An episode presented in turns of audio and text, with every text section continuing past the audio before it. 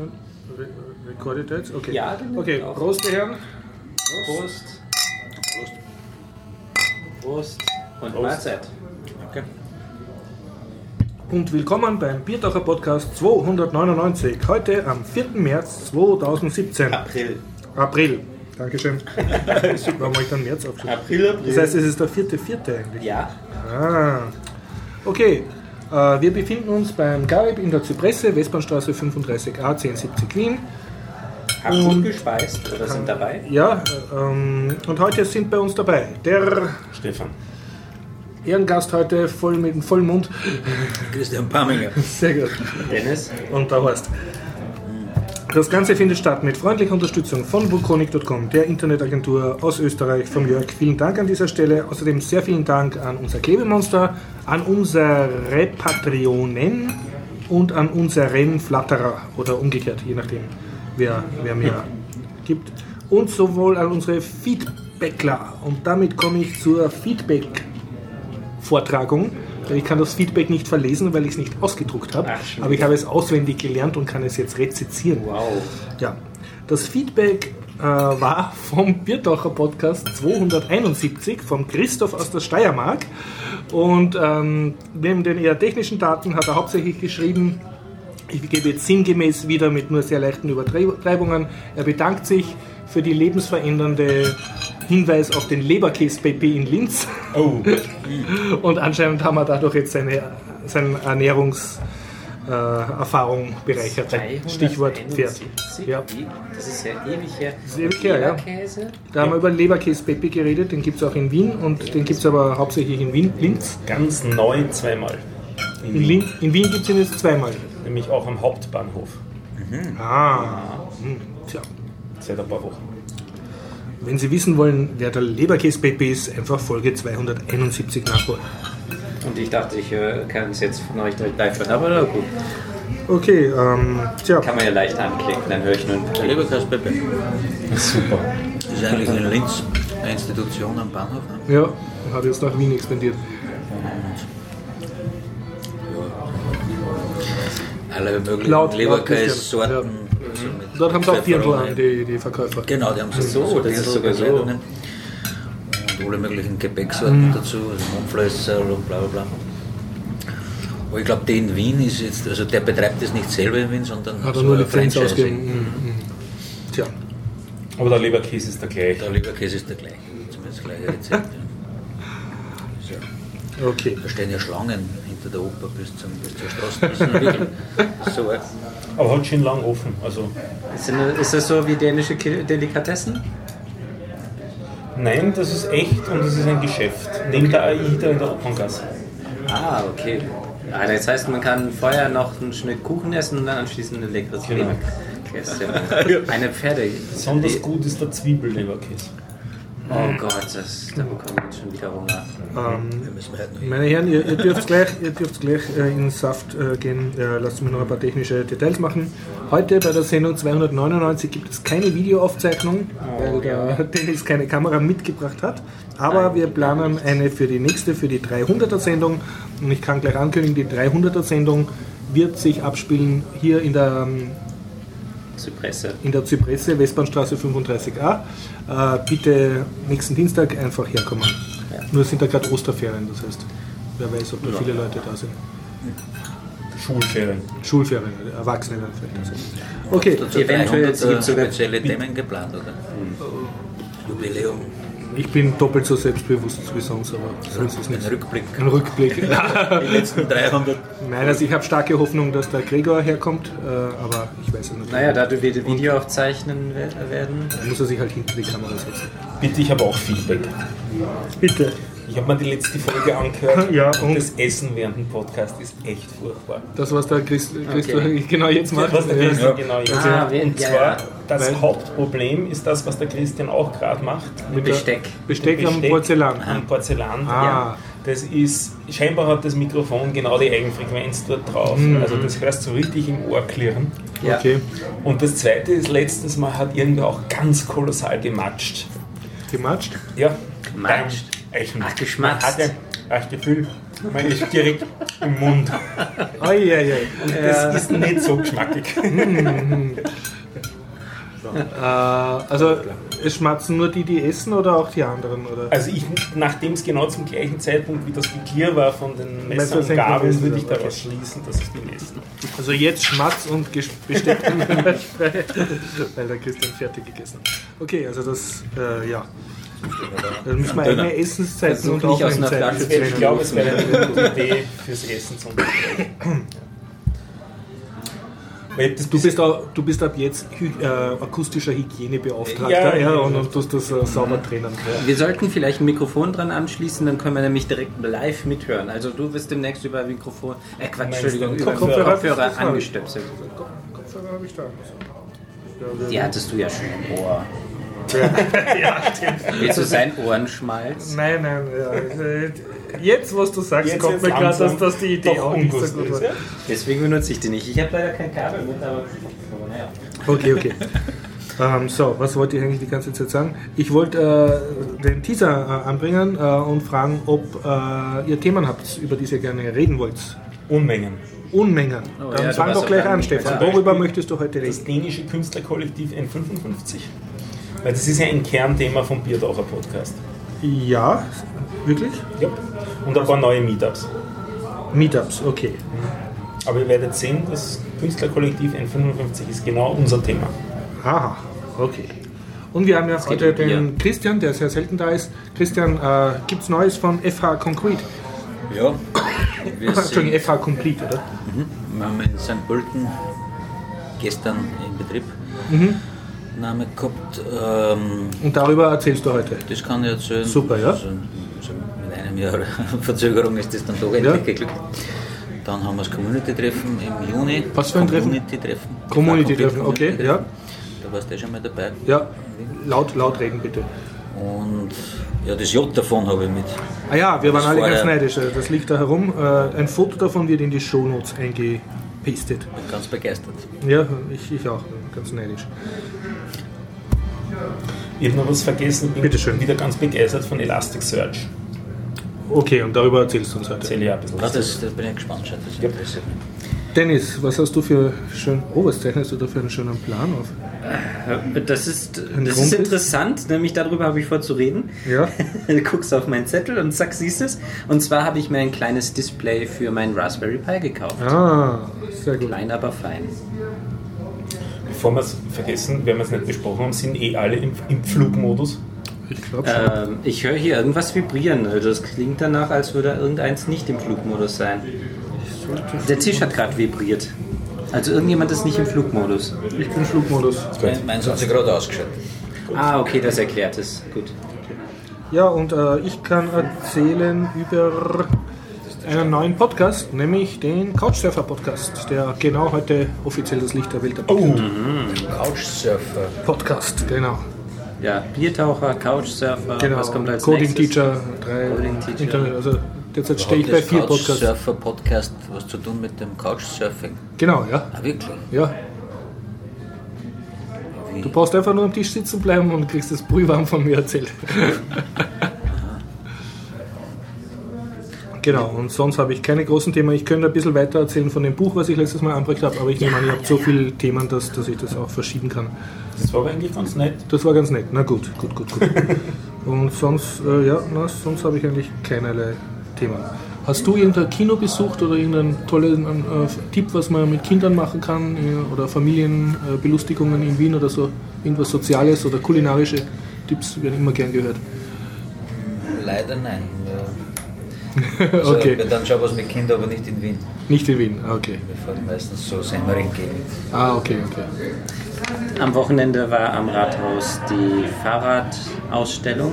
Genau, ja. Ja, ich war dort. Also, Ah, kannst du davon erzählen? Ja, ich kann Jawohl, davon erzählen. yeah, okay. Dann haben wir ja jede Menge Themen. Wem liegt es denn am meisten am Herzen? Machen wir vielleicht dich als Gast zuerst. FH Complete. Was ist bisher passiert? Stand ja, für. FH Complete die Version 3.2 ist. äh, Zuerst für die Hörer, die dich letztes Mal nicht gehört haben, müssen wir ganz kurz erklären, was FH Complete das überhaupt ist und was, wo du arbeitest. Ja. Genau, es ist, wir haben ja so viele Hörer, die seither erst dabei sind. Also FH Complete ist ein freies Campus-Management-System in PHP geschrieben und PostgreSQL als Datenbank. Ähm, Also zur Verwaltung von einer kleinen Uni oder Fachhochschule. Genau, es geht um Ja. Hochschuladministrationssystem, also vorwiegend für Fachhochschulen. Es sind aber zwei Unis auch schon mit dabei. Ähm, wobei man schon sagen muss, dass diese zwei Unis schon ein eher Schulsystem haben. Okay. Also wo, wo der Studienplan Ja. sehr fix und Okay, okay. nicht so frei wählbar ist. Also wenn man es das, das Hardcore-Uni-System, Mhm. dass, dass man selber schauen muss als Studierender, welche Lehrveranstaltung Mhm. besuche ich dieses Semester und melde mich an. Aber das ist ja auch nicht der Sinn einer Fachhochschule. Genau, darum heißt es ja FH komplett für Mhm. Fachhochschule. Die meisten Universitäten gehen dahin. Ja, das gibt es ja fast immer. verschult. Ja, ja, mir fällt das auf, die, die, die Unis bekommen mehr und mehr so einen strikten Studienplan, wo man, das heißt ja dann Empfehlung, welche Lehrveranstaltung wird empfohlen im Semester XY. Wiener Gesellschaft, Sicherheit statt Freiheit. Ne? Und, und die Fachhochschulen gehen Richtung Uni. Achso, Ja. Da gibt es jetzt so viele Wahlmöglichkeiten und bla bla bla. Jetzt ist die, die werden lockerer. Gleicht sich ja. alles an. Ja. Demnächst sind die Ja. FHs die höhergestellten. Und das kommt jetzt in 2018 in der europaweite Geschichte, ich weiß es nicht mehr ganz genau, dass in Hochschulen die Anwesenheitspflicht fällt. Auch in der FH Auch dann? in der FH. Und das heißt, dann musst du ja nicht einmal mehr hingehen. Genau, dann gibt es einen Stundenplan, wie in der Schule, aber Säle sind leer. Keine Ahnung. Moment, ganz fällt? Das heißt, die darf es in dem Fach nicht mehr geben? Oder? Du hast ja auch auf der Uni äh, Ja, also, Anwesenheitspflicht. Ja, zumindest zum bei. Vorlesungen und so. Äh, Also Übungen werden sicher, ja, ja, oder natürlich. Prüfungen, musst du schon anwesend sein. Ich kenne kaum Vorlesungen, die äh, mit Anwesenheitspflicht, da hatte ich. Und auf den Fachhochschulen schon. Ne? Ja, äh, also ich meine jetzt an Universitäten. Ja, das, kenn ist ja die. Definition einer Vorlesung, dass nicht dort sein muss. Nur verbindliche Übungen. Interessant.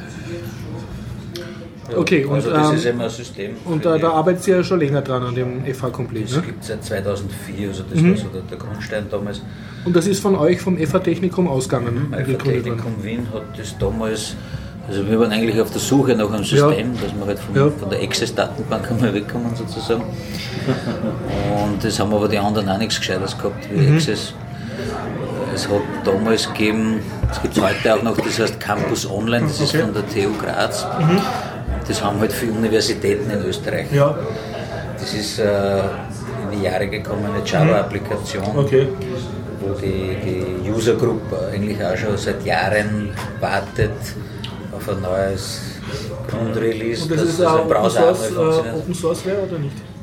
Nein, nein, das ist Ach so, das ist das total okay. auf Oracle-Basis. Okay. Also, schon die Oracle-Lizenzen sind enorm, was die da zahlt. Und also für uns war das auch finanziell überhaupt nicht drinnen. Ja. Es wäre sowieso zu dick gewesen, also das ist ja doch sehr mächtig mit hunderten Features. Ähm, Ihr wollt so eigentlich nur das. eure Hörsäle und eure Studenten verwalten und eure. Genau, Raumplanung, Ja, ja. Ressourcenplanung. So. Ähm, genau. Und da ist Dann also beschlossen, ihr programmiert es euch selber. Hm, wir haben das damals eigentlich gemeinsam mit der Fachschule BFI beschlossen, dass wir einen neuen Eigenbau starten und auf, auf freier Softwarebasis. Mhm. Ja. Das war so die Grundidee. Es hat aber das, die Fachhochschule BFI dann die Ressourcen einfach nicht gehabt. Mhm. Jetzt haben wir es einfach allein gestartet. Äh, Warst du da von Anfang an maßgeblich involviert oder bist du erst später Ich war dazu eigentlich der gestoßen? Einzige, ne? Du warst der Einzige. Du, warst, ich- du bist die ich FH war die, ich war die Community. Okay. Und Deshalb war- dieser Fokus auf freier Software. Genau. Also das, was ich vorher gehabt habe, schon war ein Warenwirtschaftssystem. Da habe ich schon eine Access-Lösung Ja. abgelöst im Haus. Und der nächste Schritt war dann diese Stundenplanung. Ja. Wir haben ein Tool gehabt, das heißt und Peters raus an die. Vertreiben das wirklich europaweit für, für Hauptschulen oder Gymnasien. wo Das wirklich- Stundenplanerstellungstool. Genau. Und Also was praktisch die Lehrer und die Klassen und die Räume matcht. mhm, das ist aber darauf ausgelegt, dass sich dieser Stundenplan jede Woche wiederholt. Ja, Das ist kein Okay. Kalender. Ne? Ja. Also das sind dann immer komplizierte Ausnahmen. Und das war das für uns auch dann mehr, mehr sinnlos. Es hat zwar so Features wie Pausenaufsicht und Gangaufsicht, das brauchen wir ja nicht. Und dann war 2005 schon das das erste große Ding. Das, dieser Teil heißt Tempus, wo es um diese Raumplanung geht, also wo man konkret sagt, welche Lehrveranstaltungen. Das ist jetzt von eurem Tool, das Genau, Tempus, das ja? ist der Teil. Und den habt ihr schon, den schon zu- relativ bald gehabt, Das Jahr. war da eigentlich der erste Ja. Teil, Mhm. was mit, mit, mit Campusmanagement zu Okay, tun hat. ja. Und rund um diesen Teil ist das dann immer größer geworden. So Studierendenverwaltung, Mhm. Okay, ja. Mhm, vom, vom, vom Interessenten schon weg. Äh, Und, und in der Dreier-Version jetzt, also inzwischen ist es in 3.2, aber der große neue Punkt in der Dreier-Version war Studienordnung, Studienplan, Mhm. historisch aufbereitet. Vorher war einfach immer nur der aktuelle Studienplan in den Systemen. Und jetzt ist das äh, Auch historisch, ja. hab zur Lesonierung. Genau. Also wann ist der Studienplan genehmigt worden, wann ist der Betrieb. Die Bewerber bewerben sich ja jetzt nicht für irgendeine Studienrichtung, Ja, sondern für konkreten Studienrichtung mit dem Studienplan. Studienplan.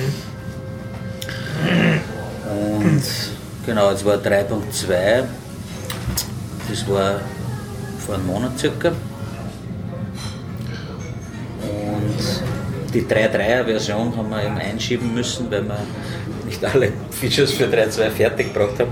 Aber dass wir irgendwann diese Version, die wir jetzt seit zwei Jahren immer wieder hinausschieben, wir die endlich releasen, haben wir ein paar Features dann doch gestrichen. Und eins, das was aber dringend ist, ist dieses, diese User-Defined Fields.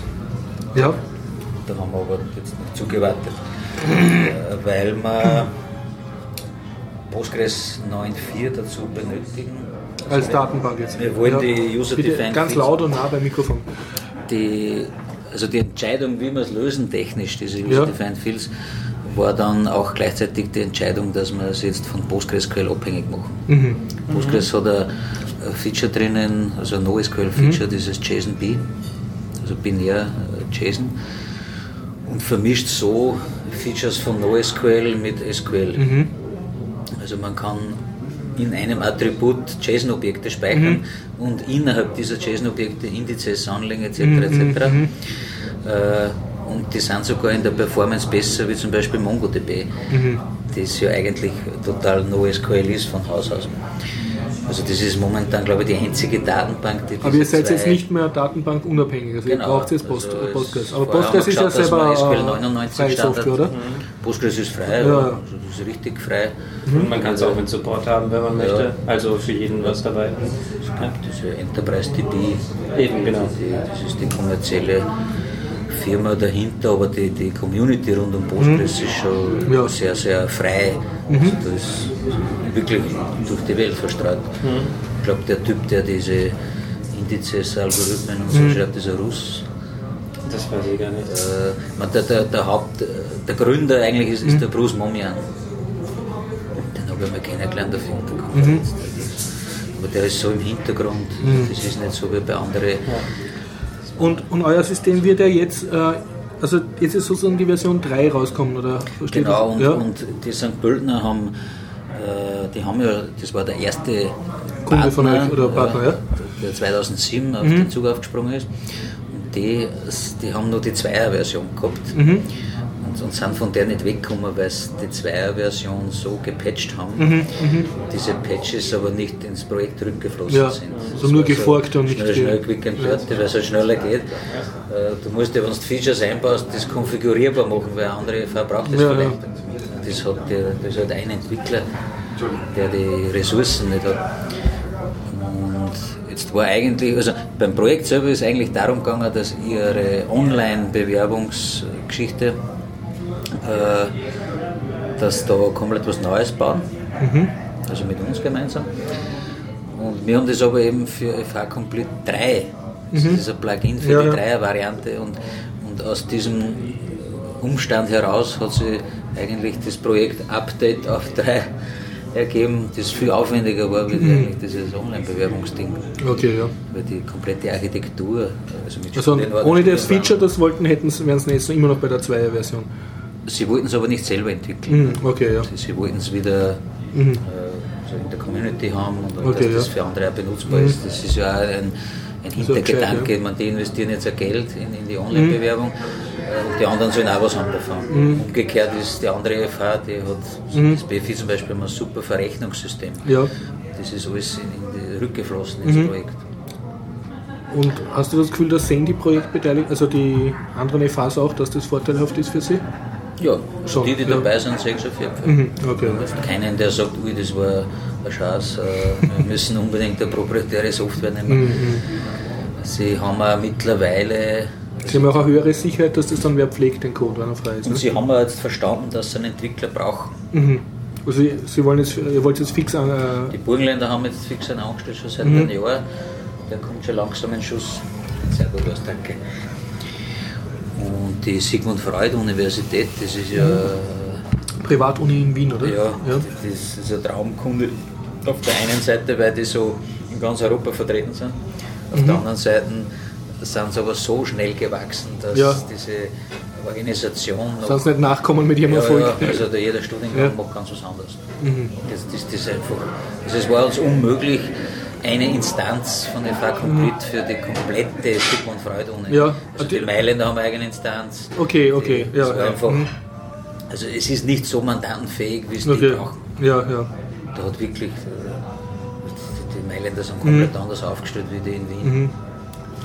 Und die verwenden aber auch FH Complete. die Ja, Mailänder. aber noch nicht in allen Standorten. Ah, okay, also. Mailand und Wien schon, Mhm. äh, aber es fehlt noch Berlin, Linz, Paris, heißt das, Ljubljana. Ljubljana. Mhm. Die Standorte fehlen noch. Und die haben jetzt gerade eine Ausschreibung laufen, die stellen jetzt auch Entwickler. Mhm, Also okay, die, ja. die haben schon jetzt auch bemerkt, so- Kleinigkeiten, Ja, Spezialanpassungen ja. ist gescheiter, wenn sie es selber machen. Und, und siehst du das gegeben, dass dann dadurch, dass das eine freie Software ist, diese verschiedenen, von verschiedenen Unis angestellten Entwickler trotzdem äh, sich gegenseitig, also die, die Patches wieder weiterreichen? Das ist die- die, Herausforderung. Also mu- musst du da nachlaufen, oder? Die, also der Burgenländer war letztes Mal wieder bei uns. Das dauert natürlich eine Zeit, bis der das Komplettsystem Ja. behirnt hat, was, weil es ja auch so gewachsen ist. Mhm, Da sind die neueren Teile schon mit Codeigniter im, im, im Unterbau, aber da gibt es noch alte Bereiche, die ganz primitive PHP-Skripte sind. Also, es ist noch nicht. Mhm. Wir haben es nie geschafft, dass wir sagen, alles neu mit neuer Architektur. Ja, ja. Das ist auch ein Risiko. Das geht meistens schief. Du bist ja dann nicht fertig.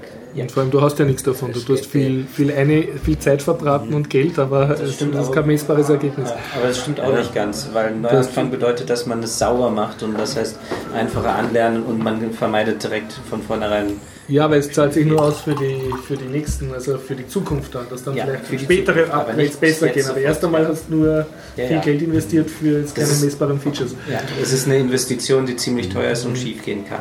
Also das muss man sich immer reiflich überlegen und wenn ist es besser, äh, größere Teile immer auszutauschen gegen was Neues. Als, aber die Basis zum Beispiel auszutauschen ist immer ein großes Problem. Das, also mit dem St. Pölten-Projekt, das war jetzt das, das erste Teil, das alles über die API macht. Okay, ja. Also die anderen Dinge wie eben das Tempus, was ich eingangs erwähnt habe, für die Stundenplanung, das ist noch so im Core drinnen. Also der Core ist noch viel zu dick. Und jetzt haben wir nach und nach den Core über die API auslagern, Okay. dass diese, wir haben ja für verschiedene Benutzerrollen unterschiedliche Tools, die auf die Daten zugreifen. Jetzt hat die Studiengangsadministration ein eigenes Tool, das aber auch voll im Core drin ist. Okay, ja. Und das, das muss alles raus und da schauen wir, dass wir über die API. Und wenn das dann erledigt ist, können wir wirklich sagen, wir haben einen schlanken Core, der auf Codeigniter basiert. Und die verschiedenen Teile, die dann Daten anders aufbereiten, können wir ja dann die Technologien auch wieder Ja. unterschiedlich gestalten. Aber dann- wenn ich das richtig verstehe, du leitest jetzt eigentlich ein, äh, oder bist Commun- Community Manager sozusagen von einem freien Softwareprojekt, das äh, verteilte Entwickler hat, die aber voll bezahlt werden vom jeweiligen direkten Auftraggeber. Die, es gibt, genau, die Fachhochschulen haben ihre Entwickler, die da mitarbeiten. Das heißt, die werkeln eigentlich alle an ihren eigenen Forks und müssen Genau. die nicht unbedingt wieder zurückspielen. Ja, also das was eben leider nicht immer, Ja, ja. so wie jetzt die, die St. Pöltener, die das aber dann nach Jahren eh sehen, die Ja. die Rechnung bezahlen, weil der hat jetzt einen Aufwand gehabt, weil der Bernhard, äh, also der schwitzt, glaube ich, heute auch noch, der hat die letzten Wochen und Monate Mhm. nur Zeit verbracht, das, das, diese ganzen Patches, die er in der gemacht hat, Branch auf die Dreier. Ja, ja. Mhm. Also die, das, was dem Gesamtprojekt ja auch wieder zusätzliche Gefahrenquellen, weil die, Mhm. er hat ja dann in, in Teile der Software Probleme, die mit dem Online-Bewerbungstool überhaupt nichts zu tun Ja. haben. Und dann sind die Leute aber angefressen im Haus. Mhm. Der, der spielt die Patches ein, die neue Version. Ja, und und dann geht das nicht, was aber mit dem eigentlichen Ding nichts zu tun hat. Mhm. Also, Habt ihr eine eigene Testabteilung oder wie tut ihr das? Ihr eure Also Studenten gibt- oder habt ihr eine Klasse, die die, die, genau, die Studenten sind die Tester. Aber ohne Witz gibt es viele Lehrveranstaltungen, wo es um Security geht, wo es dann die Studenten auf CFA Complete loslassen. also ob die was finden? Genau, da haben wir schon ein paar so SQL-Injection-Löcher oder so gefunden. Also das, ich hoffe, die sind jetzt schon gefixt. Weil das war, also vor ein paar Jahren waren da tatsächlich noch SQL-Injection-Löcher. Ähm, nein, wir haben keine eigene Testabteilung. Wir haben lang versucht, selber die Tests zu schreiben. Also wir machen es nach wie vor selber, wissen aber, dass das nicht sinnvoll ist. Also die, der Entwickler, der sich Sollte für nicht testen, den ja. eigenen Teil einen Test schreibt, Ja, vernachlässigt das Ja, einfach. Also wir haben automatisierte Tests, Mhm. die aber sicher unzureichend Mhm. sind. Die, also, das traue ich mir gar nicht hinschreiben, dass man. Mich interessiert das Community Management. Ähm, du hast ja keine rechtliche Handhabe jetzt, dass du jetzt, was weiß ich, einem Entwickler in Mailand sagst, der soll jetzt seine Patches, was er da gemacht hat, euch zurückspielen. Wenn er nicht will, muss er ja nicht. Das ist ja nicht. auch nicht von der Lizenz her. Ne? Wie, wie machst du das dann konkret? Organisierst du dann irgendwie Treffen oder versuchst du eine persönliche Beziehung Genau. herzustellen oder Ja, fährst ja. runter oder macht Ja, ne. so gemeinsame, gibt es eine FH äh, Complete, äh, FH Complete Con, also machst du so eine Konferenz, wo alle kommen dürfen? Genau. Also wir haben viel, wir haben eine Google Plus Gruppe, Ja. da sind die drinnen. Äh, Das meiste passiert aber eigentlich telefonisch. Also irgendwer ruft an. Mhm. Also du kennst eigentlich alle persönlich. Ich kenne alle persönlich. Ja. Äh, Und der, der da viel mehr drinnen ist, tatsächlich in der Entwicklung, ist inzwischen der Andreas Österreicher. Der ist momentan der, der im Chor am meisten Bescheid weiß. Mhm. Äh, Ich bin da schon fast. Ja. Ich kenne schon noch die Architektur, aber ich, ich tue im Detail gar nicht mehr Ja. die, die Sachen programmieren. Okay, ja. Und, und einmal im Jahr haben wir ein Treffen. Okay, ja. Und da schauen wir immer, dass wir eine Bezirkshauptstadt uns wählen In Österreich jetzt, in oder? Österreich. Mhm. Also in Steyr waren wir schon. Heuer haben wir es noch nicht entschieden, das Datum ist fix, Ende Juni, aber der Ort ist noch nicht fix. Fix ist aber, oder der, der, einen Vorschlag gibt es, der, ist- der wird es wahrscheinlich, dass wir irgendwo in der Ramsau, Mhm. wo wir mit der Zipline wollen wir da mal überfahren. Also das, der Ort hat jetzt nichts mit einer konkreten FH, zu, mit einem konkreten User zu tun. Nein. Sondern ihr wollt einfach wo wichtig, eine schöne Location. Okay, ja. Wir haben äh, bei der FHs andere Treffen, die Mhm. IT-Leiter-Treffen, und die ist immer auf einer FH. Okay, ja. Mhm. Da ist es ja interessant, dass man sieht, wie die anderen FHs die IT aufgestellt haben. Aber in dem Fall schauen wir, dass wir wegkommen vom Alltagsgeschäft. Also, eher- da geht es eigentlich geht's eher ums, auf Soziale. Ne? Ja. Ja, passt. Wir haben auch keine fixe Agenda, wo wir Mhm. sagen, also die Agenda ist immer gleich. äh, Bier trinken. Was ist das ja, Bier trinken und das. Mhm. Und also, was ist das Aktuelle? Was, also 3-2 wäre wär heuer. Aber eigentlich, wenn ich das richtig kapiere, funktioniert die Kooperation eigentlich übers Persönliche. Also du schreibst jetzt nicht Briefe an die Geschäftsleitung von Mailand, dass die ihrer IT sagen soll, sie sollen bitte den Badge auch wieder zurückliefern. Nein, nein, also das kriegt auch unsere Geschäftsführung gar nicht mit. Die, die, die vertrauen uns da halt. Okay, ja. Also wenn da die Geschäftsführung, es gibt schon immer wieder Kritiker, die sagen, hey, wir dann da entwickeln und schenken das her, das geht ja nicht. Aber das sind meistens neue, die, die neu dazukommen und das wir hinterfragen und, und auch von, von freier Software überhaupt keine Ahnung haben. Gibt's das, wir haben jetzt 2017, ist das auch auf einer technischen Hochschule immer noch ein Phänomen, dass es so Leute gibt? Ja, ja, die, gibt, die, die können sich das überhaupt nicht vorstellen. Dass das, also die wissen gar nicht, dass es freie Software gibt. Ja, das geht ja nicht. Wie- Das, das muss man ja zahlen. Ne? Das kostet eh was, es ist eh nicht so, dass das gratis ist. Du musst das ja trotzdem betreiben. Und, Aber wenn man es einer dann vorrechnet, wir haben ja gute Vergleiche mit zum Beispiel Campus Online, dieses Theokratsystem proprietär. Äh, Die, die das betreiben, müssen ja trotzdem diesen Second- und Third-Level machen. Und dann brauchen sie wieder die gleiche Anzahl Personen. Leute, ja. Bei uns macht der Entwickler gleichzeitig Third-Level-Support. Und der kann es am besten. Ja. Also, einen besseren Third-Level-Support gibt es gar nicht wie der Entwickler selber. Und, und das glaube ich, also wenn man es einer dann zeigt und vorrechnet, dann begreifen sie es schon. Bist du jetzt aus dem deutschsprachigen Raum auch schon draußen oder ähm, in Deutschland hast, du- hast du Da sind wir, selber das ist nur am Laufen, das zahlt sich Ja. so komisch in Leipzig. Ja, Da haben wir nämlich ein Problem gehabt, die sind zu 100% äh, Tochter von der Deutschen Telekom. Und die Deutsche Telekom hat gesagt, äh, wir sind als Firma viel zu klein, dass wir denen irgendwas verkaufen. mhm. war ja nicht würdig. Genau, also wir haben ja keine 25 Entwickler oder so. Also die schauen eine, aha, die, die, die, das Firmenkonstrukt passt nicht in einer, also die, die kaufen bei uns nichts. Also eigentlich verkaufen wir nur eine Dienstleistung dahinter. Also Einschulung, Anpassung, Projektleitung. Jetzt da drätseln die immer dumm, weil eigentlich hat es schon die Analyse gegeben, also es gibt einen genauen Projektplan etc. Und jetzt sagt die Deutsche Telekom, dass für die wirkliche Implementierung des Systems auf der FH Leipzig unser Firma gar nicht Ja. passt. Ihr habt eine extra Firma dafür gegründet. Nein, nein, wir sind die Fachhochschule Technikum Wien. Aber wir sind ja keine Entwicklerfirma oder Softwareherstellungsfirma, Ah, wir sind okay. eine Fachhochschule. Okay, und Sie zählen sozusagen die Entwickler und nicht, den, Genau, die schauen rein, nicht das schauen, Budget von der Techniker sind da angestellt. Und bei uns sind angestellt sind Lehrbeauftragte. Aber keine- In diesem Fall müssen Sie aber alle Hochschulen, die es einsetzen, äh, zusammenrechnen. Das heißt also, das, Das ist ja wieder Software keine Firma, es ist Teil, noch, noch mehr dezentral. Es sind, ähm, es gibt, ihr seid nicht ein Unternehmen mit 25 Mann, sondern ihr seid 25 Unternehmen mit jeweils einem Mann, so ungefähr. Ja. Da hat ja jede andere Formalkriterien. Wir haben ja zum Beispiel die zwei Fachhochschulen haben ja eine Ausschreibung gemacht. Das eine waren die FAU Neum, ah, da kann ich auch noch was Spannendes sagen. Also interessant. Und Laut.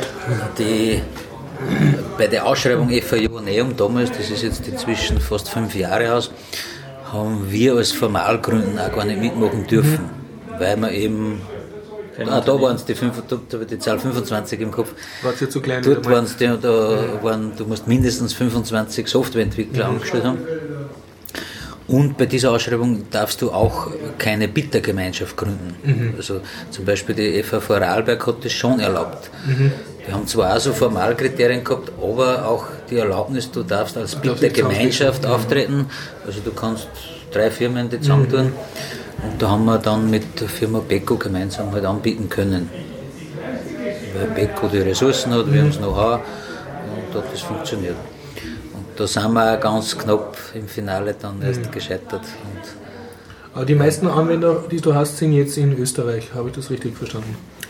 die, die im Betrieb sind, sind alle in Österreich. Okay, ja. Außer wenn man Mailand SFU dazu das ist eigentlich eine österreichische Firma, die hat in Mailand einen Standort. hat. Und seid ihr schon mehrsprachig, also von der, vom User Interface und so? Also, Wir sind äh, mehrsprachig und also im Einsatz sind drei Sprachen. Ja, genau. Deutsch, drei Englisch Sprachen? und Italienisch. Ist schon im Einsatz, okay. In Mailand ist es ein Italienisch im Einsatz. Ich weiß nicht, wer das übersetzt hat, aber ich weiß nicht. okay. ja, es gibt die. Äh, es ist nicht alles mehrsprachig, das Backend für ein System Admin ist einsprachig. Ja. Natürlich. Das das Frontend muss ja. Ja, und der Programmierer, wir haben leider bei den Variablenbenennungen etc. sehr oft die deutsche Sprache verwendet. Ah, jetzt deutsche Variablen. dass das, wenn man mit der englischen, das hat sich dann wieder gespießt mit was. Man, also ich finde ja das persönlich sehr praktisch, wenn man die Programmiersprache fast immer in Englisch hat. Und dann weiß man sofort, die das ist eine Variablen in Deutsch hast, ja. das ist ja super leserlich, aber natürlich für, weil wir haben jetzt einen englischsprachigen Entwickler dabei, nicht äh, der wirklich ganz, der lernt jetzt erst Deutsch, der kommt natürlich mit die Variablen, weil das heißt halt dann äh, Bewerber oder, oder Studiengang, das ist für den die Hölle. der, der liest da die, oder die Klassenbezeichnung, das ist alles Deutsch. Also der, Einmal SED drüber jagen. der SED, Ja, äh, der Stream Editor. ah, den kenne ich gar nicht. Achso, ne, SED, ähm, das ist ein Kommandozeilentool, mit dem man ähm, äh, verzeichnisweit oder eigentlich nur auf Dateibasis Regular Expressions ausführen Ach so, kann. das- das- Also Substitutions und äh, man kann aber auch auf ähm, ein ganzes Verzeichnis bei ihm anwenden. Ich meine, es gibt ja Entwicklungsumgebungen, wo du Variablennamen durch den ganzen Code ändern kannst. Okay, damit kenne ich mich nicht aus, aber stimmt. Aber so ist sicher allgemeiner dann möglich, mit egal welcher Sprache. Ne? Ähm, weil die FA Joanneum, die vor fünf Jahren über Ausschreibung sich für die Datenlosen entschieden haben, die bis heute nicht in Betrieb sind und, und inzwischen das Projekt rückabgewickelt wird. Ui. Mhm. Aber wie verwalten die jetzt ihre Studenten überhaupt?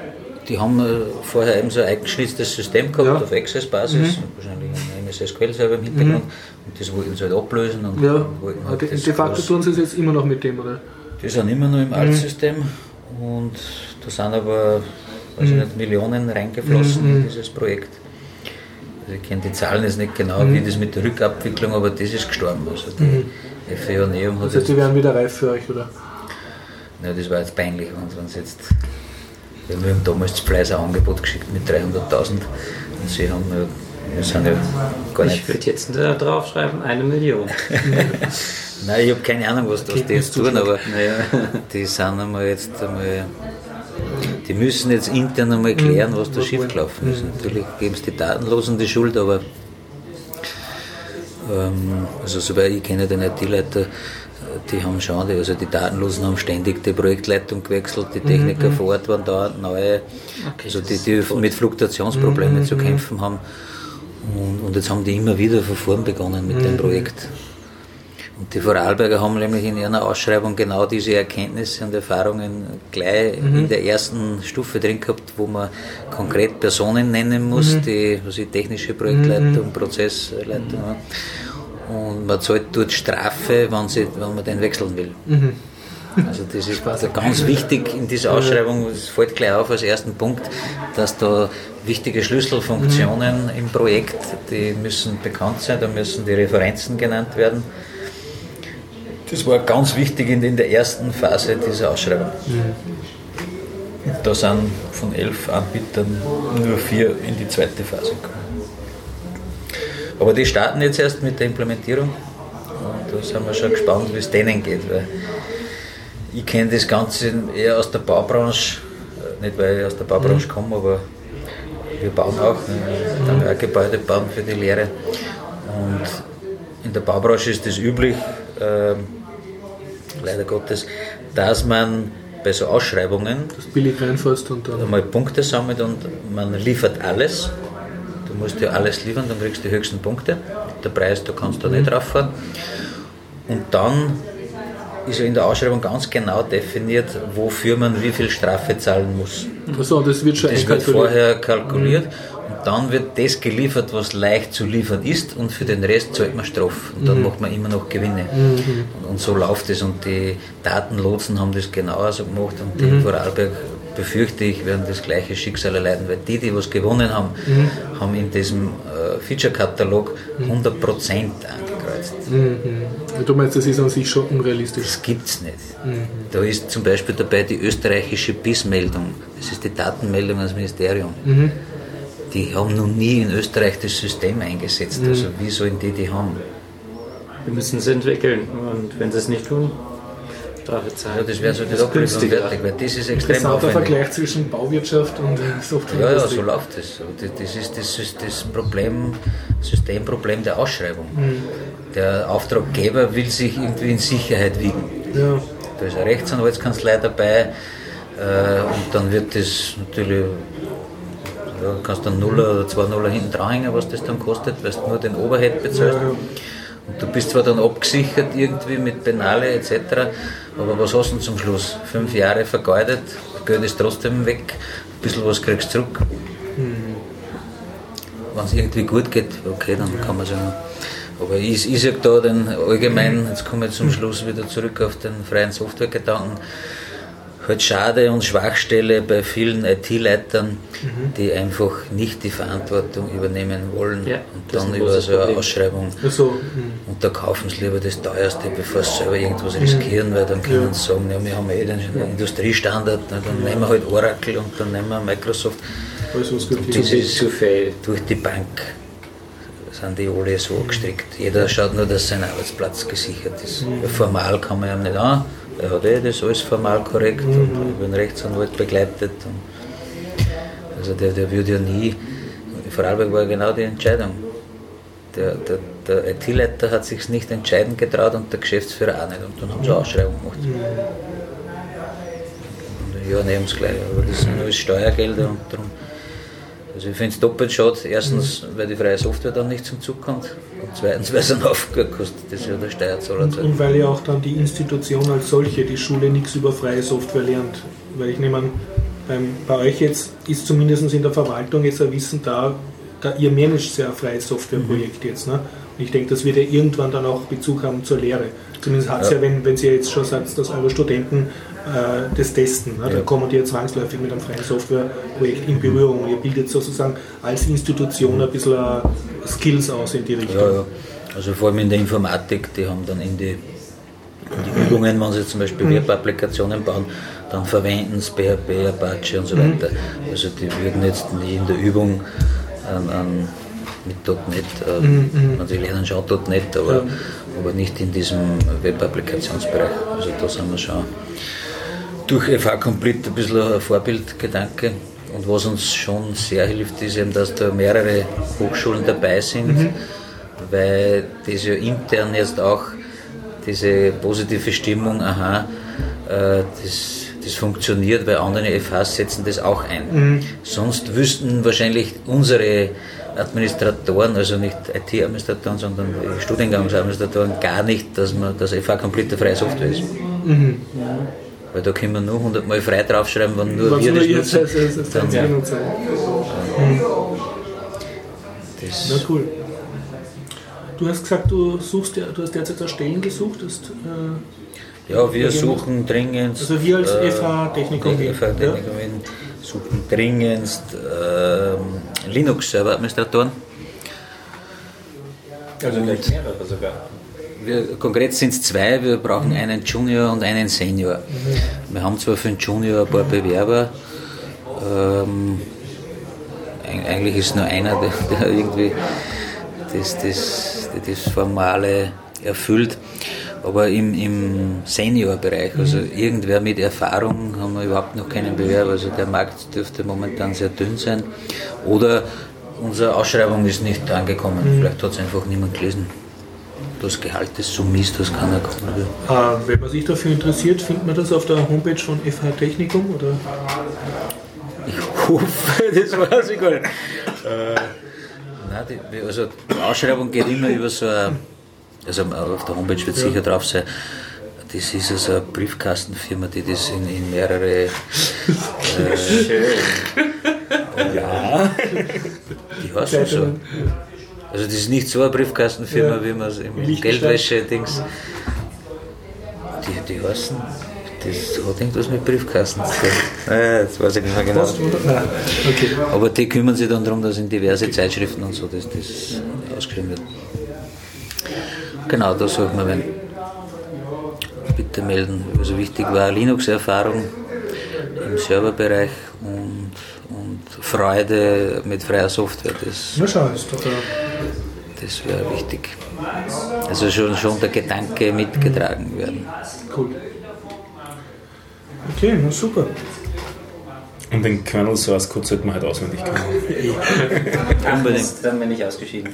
Das heißt, du hältst uns auch weiter am Laufenden, wenn es Neues Es darf gibt. auch FreeBSD auch sein. den Kernel gebaut auswendig. okay. Und es, es kann auch der Hurt sein. Wenn es unbedingt ja, der okay. Hurt sein muss, dann. Passt. Okay. Stefan, bevor du einschlafst, du hast ganz viel zum Erzählen gehabt, hast du gesagt.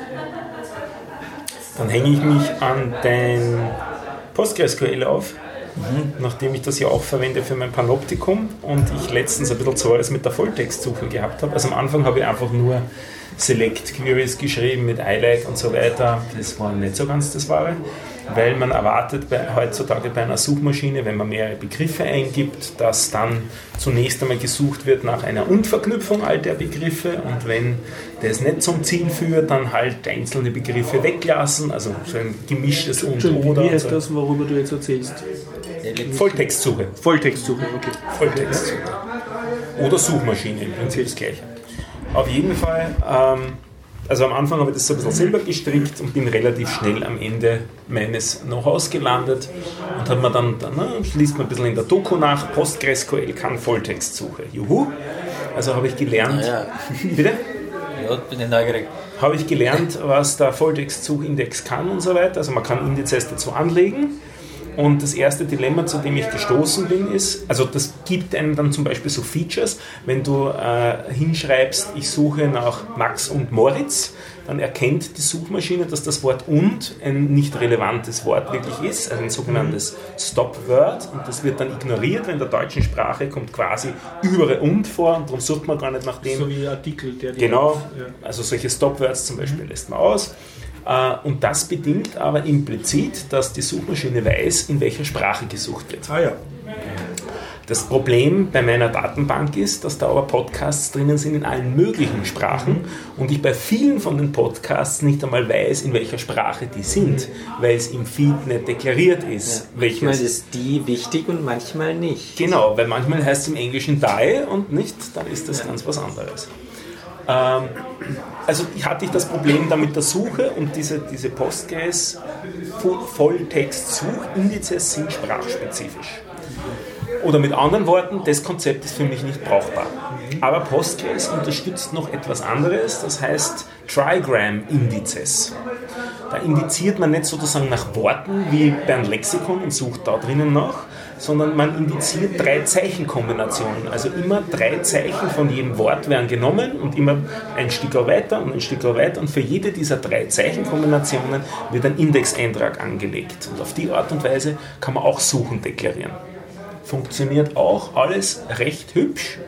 Solange man auf die Idee kommt, nur nach Oder mit Oder-Verknüpfung zu suchen, dann funktionieren die Indizes super. Wenn man aber mit und das suchen will, dann ist man da auch am Ende der Fahnenstange. Das heißt, die Trigram-Indizes waren am, solange die User nicht von mir verlangt haben, dass man mit und verknüpfte Begriffe auch suchen kann, super, Ja, sau aber schnell. das ist, glaube ich, das, was man am liebsten hat. aber das ist das, was Ja. man am liebsten haben will. Das Oder ist Dann habe ich da kurz drüber nachgedacht, ob ich das selber implementieren will. Und dann dachte ich, na, jetzt machen wir es halt doch gescheit. Also eine, ursprünglich war die Idee, ich wollte eben nicht von dem Postgres weggehen, ich wollte eben, so ähnlich wie du das formuliert hast, super, dass man im Tool bleiben kann. Und man nagelt sich zwar auf Postgres sozusagen fest, aber man braucht nicht ein extra Tool. Aber ich habe eben für mich relativ schnell gesehen, mit dem Postgres komme ich nicht weiter, ich habe mir die Doku noch einmal reingezogen, ich verwende es weiterhin als Datenbank, aber nicht für die Volltextsuche und habe evaluiert andere Möglichkeiten. Also ganz konkret Suchmaschinen. Und im Prinzip bin ich über vier drüber gegangen und alle vier sind freundlicherweise Open Source Projekte. Äh, Das eine ist äh, relativ alte, mittelmäßig bekannte Geschichte, das ist Solar, geschrieben S-O-L-R, basiert auf einer Such Suchmaschine namens Lucene. Beides sind Apache-Projekte und das ist so das, wenn man in Wikipedia was sucht, warum dann was schnell gefunden wird, das ist Solar, also das ist als Suchmaschine dahinter. Oder wenn man sowas selber installiert, so ein MediaWiki, installiert man meistens eine Solar-Suchmaschine dahinter. Äh, eigentlich coole Geschichte, nur äh, ein bisschen eine sperrige Sprache, diese ganze Geschichte. Äh, ich habe es schon mal verwendet, also so für Wikipedia, also für MediaWiki und so, funktioniert ganz super, aber so zum selber programmieren, so wirklich hübsch ist das Ding eigentlich nicht.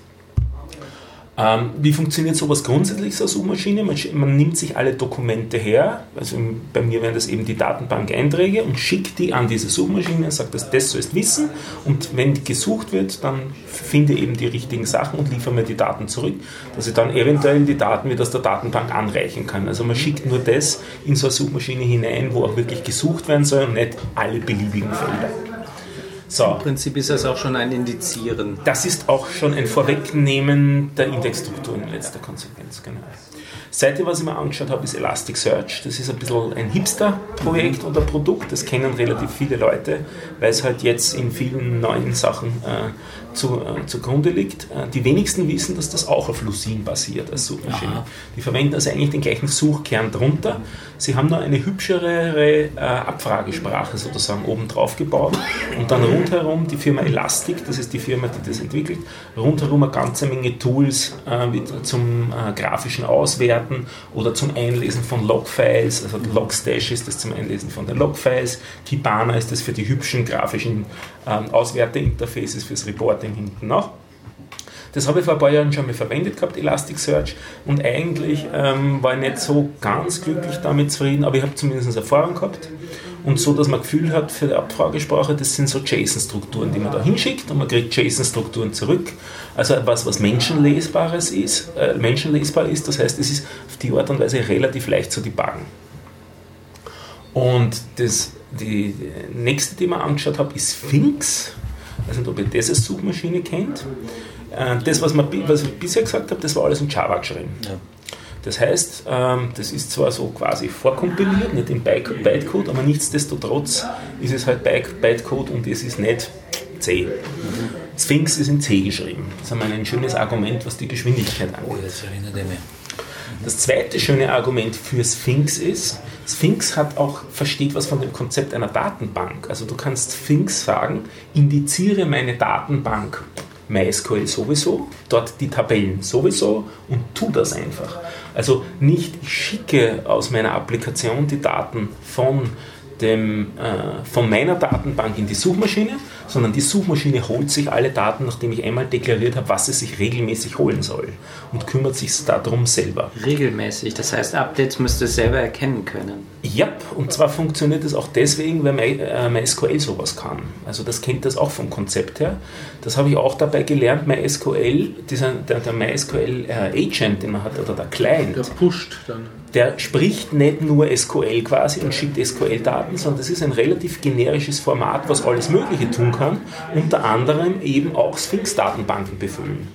Also auf die Art und Weise über dieses Protokoll äh, wird dann im Hintergrund auch das wieder benachrichtigt, dass sich das die Daten holen soll. Also man muss im Endeffekt das nur einmal konfigurieren und das hält sich dann sozusagen synchron. Aber nur mit MySQL. Nur mit MySQL. Aber eigentlich auch mit Postgres, aber dann ist es ein binäres Protokoll, das zwar ja, dokumentiert genau. ist, das ich aber eigentlich keine wirkliche Lust hatte zu lesen und also zu lernen. Das ist nicht so schwierig. Ja, aber ich hatte keine Lust dazu, weil. Okay. Mh. Ich habe mich nämlich schon mit beschäftigt. Und ja, noch ja. dazu gibt es eigentlich ganz neu in der letzten Fassung auch ein REST-Interface wo man das Ganze eben durch äh, HTTP-Requests machen kann. Da ist es aber allerdings zurzeit im Status Work in Progress und, und Proof äh, of Postgres oder ähm, eigentlich egal für was. Sphinx. Für, für Sphinx an und für Sphinx. Also ein REST-Interface für Sphinx. REST-Interface okay. für Sphinx und das könnte, könnte, sich dann über das wieder ja. die Daten von Postgres und so holen. Ähm, Postgres hat ja auch äh, die X-Logs, das wäre am gescheitesten überhaupt, dann bräuchte er nur die zu importieren, die ich neu sind. Wüsste, das ginge auch, aber ja, es gibt, im Prinzip könnte ich sie auch aus der Datenbank befüllen, das wäre gar nicht so tragisch. Das, was mir am meisten getriggert hat dran, eigentlich war die Geschichte C und sauschnell heißt die ganze mhm. Sache. Aber nichtsdestotrotz wäre es wieder komplett neue Erfahrung, weil mit, von Sphinx habe ich halt gelesen und recherchiert und das hat einen guten Ruf und den Suchmaschinenindizes, also das gibt sowas wie äh, äh, Charts für Suchmaschinen über Jahre. So wie es den Tiobil äh, gibt, gibt es auch solche Charts für, für Suchmaschinen und da sind die alle relativ weit oben miteinander. Also das ist schon seriöses Zeug. Und, und ja, jetzt da mit C anfangen. Na. Und dachte, eigentlich will ich ja im Tool bleiben und mein Tool ist ja eigentlich meine Programmiersprache und meine, meine Runtime-Environment und so weiter. Und das ist ja Elixir und dann die Erlang Virtual Machine. Gibt es eine tolle Suchmaschine dafür. Mhm. Und prompt habe ich eine Suchmaschine da drinnen auch gefunden, die heißt SearchX die hat jemand begonnen im Februar zu entwickeln. Die ist in einem so rudimentär, rudimentären Stadium, die habe ich bei mir nicht einmal zum Installieren gebracht in der Version, die gerade auf GitHub aktuell ist. Das wäre das Coolste, weil dann hätte ich es sozusagen ganz drinnen in meiner Prozessarchitektur, aber leider noch nicht am installierbar. Und Verwendet genau. die dann, ähm, äh, wie heißt es? Äh, Amnesia? Ja, genau. Nein, die würde das, glaube ich, in Memory halten. Und Ach so, in Memory. Den, okay. den Index und die Dokumente würde es als Textfiles ablegen im Filesystem. Oh, okay. Ähm, es, ist, es schaut alles sehr vielversprechend aus und sehr schnell aus, ja. aber es ist Alpha-Software. Also die Dateien müssten, sollten dann komprimiert werden, wenn es schon Stacked-Dateien sind. Das ist nicht so groß. Das ist nicht. Okay, Stefan, was, was war dann die Conclusio? Also wo ist das Ganze El hingekommen? Elasticsearch. Das habe ich innerhalb von drei Stunden installiert. Ja, ja, also wir wussten schon, aber ich hatte trotzdem die Hoffnung. Also ich habe jetzt auch kurz geglaubt, er ist ja. jetzt bei Sphinx. Ja, ja, nein, ja, ich habe habe, glaube ich, recherchiert habe ich, glaube ich, 15 Stunden und dann habe ich drei Stunden verwendet, Elasticsearch zu installieren, zu konfigurieren und es rennt. Mhm. Deshalb schaust du jetzt so zufrieden. Genau. Ja. Ich bin nicht zufrieden mit der Antwort. Ähm, so als, als jetzt anschauen auf Panoptikum, ins mhm. Suchfeld was eingeben und schauen, wie das. Äh, Wird schon Volltext. Das ist Volltextsuche mhm. dort. Ähm, und jeder, der sich bisher angeschaut hat, hat gesagt: Boah, ist das schnell. Die eigentliche Suchmaschine ist belastet zurzeit zwischen 5 und 8 Millisekunden. Liefert in denen 5 bis 8 Millisekunden die Anzahl der Suchergebnisse und äh, die ersten 10 Suchergebnisse. Die werden dann noch ein bisschen angereichert, weil ich zusätzliche Daten darstelle. Also zum Beispiel bei Podcastern, wenn ich das Bildchen dazu habe, dann hole ich mir noch das Bildchen dazu und so weiter. Und auf die Art und Weise kann ich es ausliefern. Also Serverlast habe ich um die 50 Millisekunden pro Suchrequest. Und das ist auch ein schöner Unterschied jetzt einer dedizierten Suchmaschine, wie all die da sind, die ich genannt habe, im Vergleich zu einem, Postgres. Wenn ich beim Postgres blättere auf spätere Seiten, nicht auf die unmittelbar folgende Seite, die könnte ich sofort kriegen. Aber wenn ich auf Seite 714 im Suchergebnis direkt hingehen will, dann muss er sozusagen durch, im Index durchrattern, bis er dorthin kommt bei dem 714er.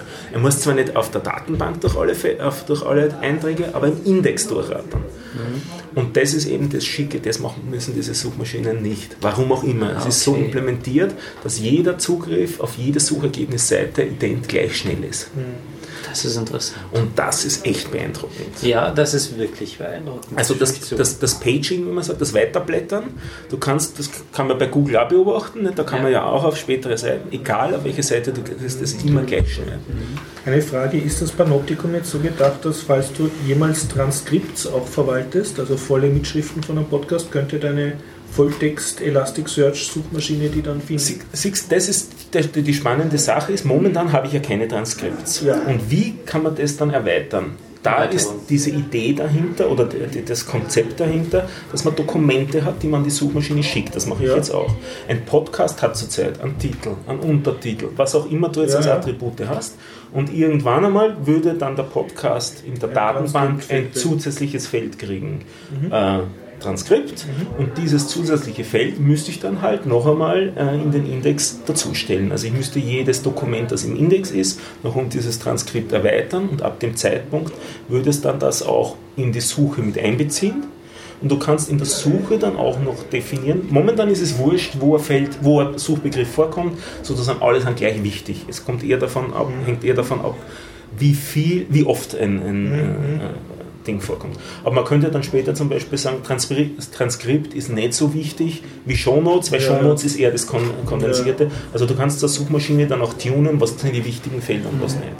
Eine Frage, wenn du es hinschickst, ähm, hat dann jedes äh, Dokument, was du hinschickst, dann einen Bezeichner, einen, einen fixen, sodass du zum Beispiel ein Dokument auch ersetzen kannst und sagen kannst, ja Okay. Ja. Und zwar ist das ein REST-Interface. Mhm. Und im REST-Interface hast du zuerst einmal auf oberster Ebene äh, sozusagen den, das, ich glaube, es heißt Suchindex. Mhm. Da drinnen hast du dann noch einmal einen Begriff, da könntest du zum Beispiel die Tabelle reinschreiben. Mhm. Und dann hast du noch die ID von dem Objekt. Ja und das zusammen ergibt den String ja. und das ist dann der Unique Identifier auf das Dokument, das du da drinnen indizierst und das kannst löschen und editieren.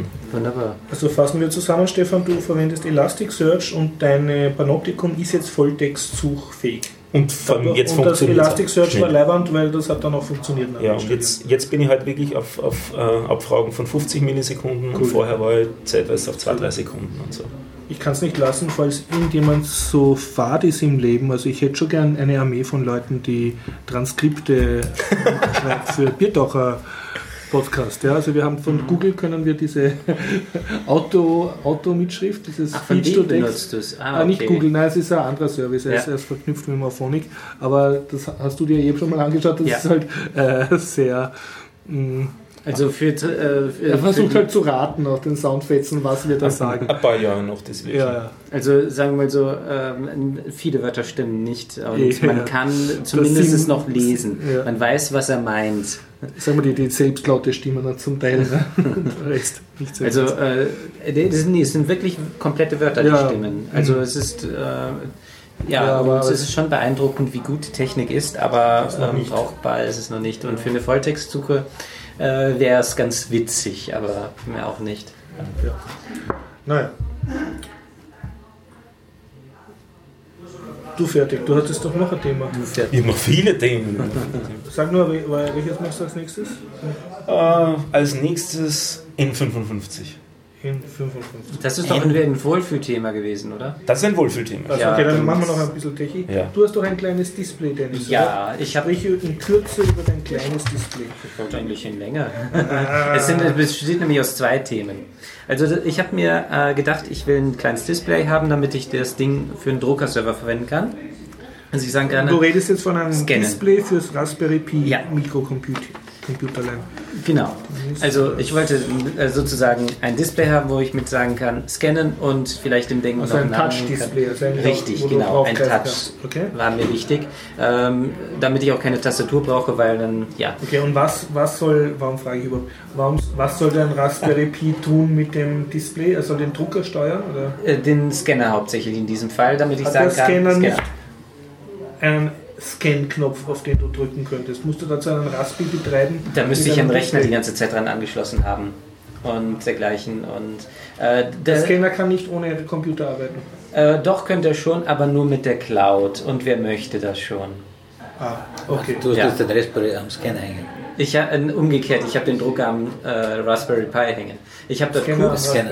Ja, äh, das ist ein Drucker mit eingebautem Also Scanner. Also, ja, also ich kann da, oben ähm, einen Scannen, Einzug, kopieren. Äh, Ja, also ein Einzug ist dran und kann direkt äh, viele Seiten scannen. Allerdings, der Scanner ist nicht duplexfähig, aber ja, okay, der Drucker schon.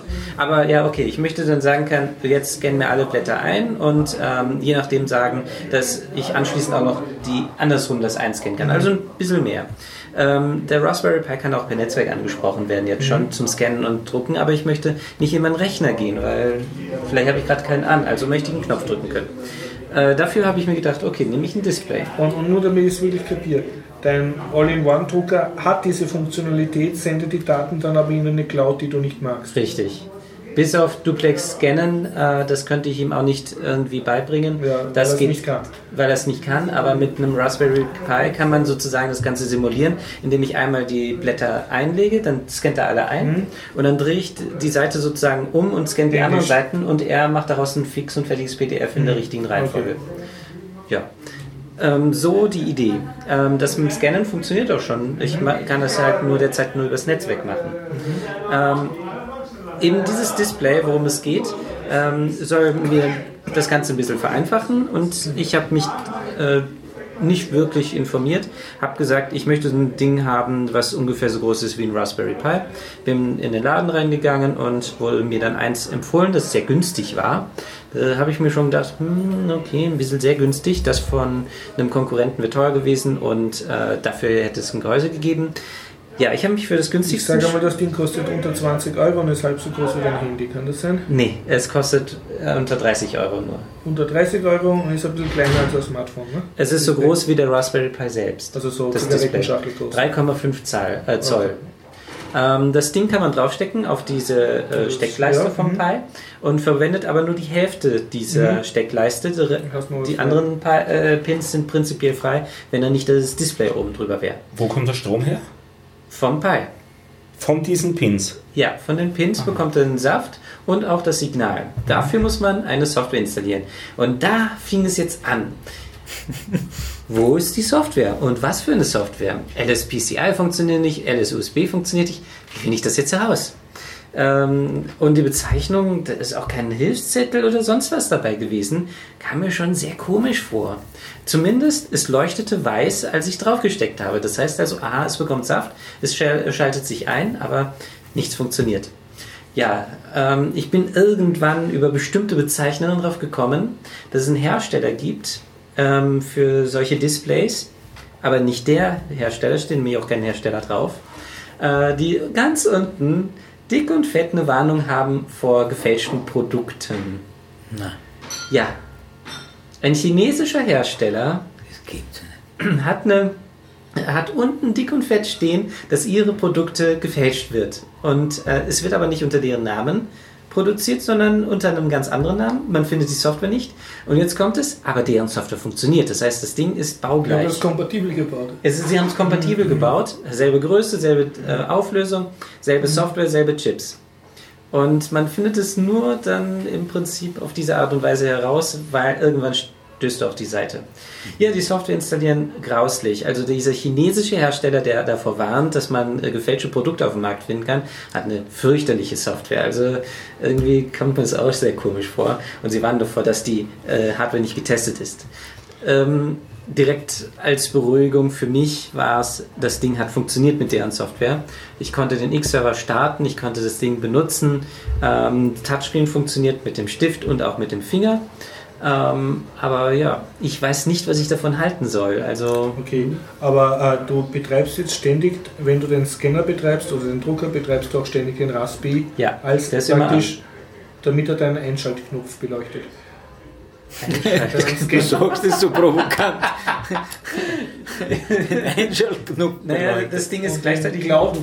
Einschaltknopf vom Drucker ignorierst du. Ja, also für mich gibt es nur den Einschaltknopf vom äh, und Ein- und Ausschaltknopf vom äh, Drucker, aber die ganze Bedienung mache ich über dieses Display okay. und ich muss dafür erst die Software entwickeln. Also wird mit noch passieren. ein Projekt. Okay. Ja. Zumindest kann ich jetzt schon, wenn ich einen Rechner anhabe, kann ich diesem Raspberry Pi sagen, er soll jetzt drucken über Cubes. Mhm. Und ich kann aber auch schon scannen über Also du kannst jetzt praktisch das Duplex-Scan machen mit einmal Papier umdrehen. Ja, Ja. Also Papierstapel umdrehen. Das ist ja das. Ja. Okay, ja. also das ist ein Netzwerkdrucker Mhm. und Scanner jetzt Okay. schon. Ohne Webinterface, weil Sane, muss ich sagen, ist dafür sehr praktisch. Man kann, das Ding ist nämlich netzwerkfähig. Auch von Okay. Windows-Akkus. Achso, du hast aus einem, einem All-in-One-Gerät Netzwerkfähigkeit gemacht. Ja, äh, dieses Ding, äh, dieser Drucker ist schon netzwerkfähig. Das Also. Ding hat sogar WLAN. Aber ich will das alles nicht verwenden. Ich habe nur das Ding am Raspberry Pi per USB angeschlossen und der Pi übernimmt jetzt für mich alles. Kann der Scanner eigentlich auch auf dem USB-Stick scannen? Ähm, ich glaube nicht, aber von ähm, SD-Karte und USBs drucken kann er. 299 Cent. Hast du, Aber jetzt ja, schon die, spannend. hast du jetzt schon die chinesischsprachige Bedienungsanleitung durchgelesen? Äh, Es gab ja keine.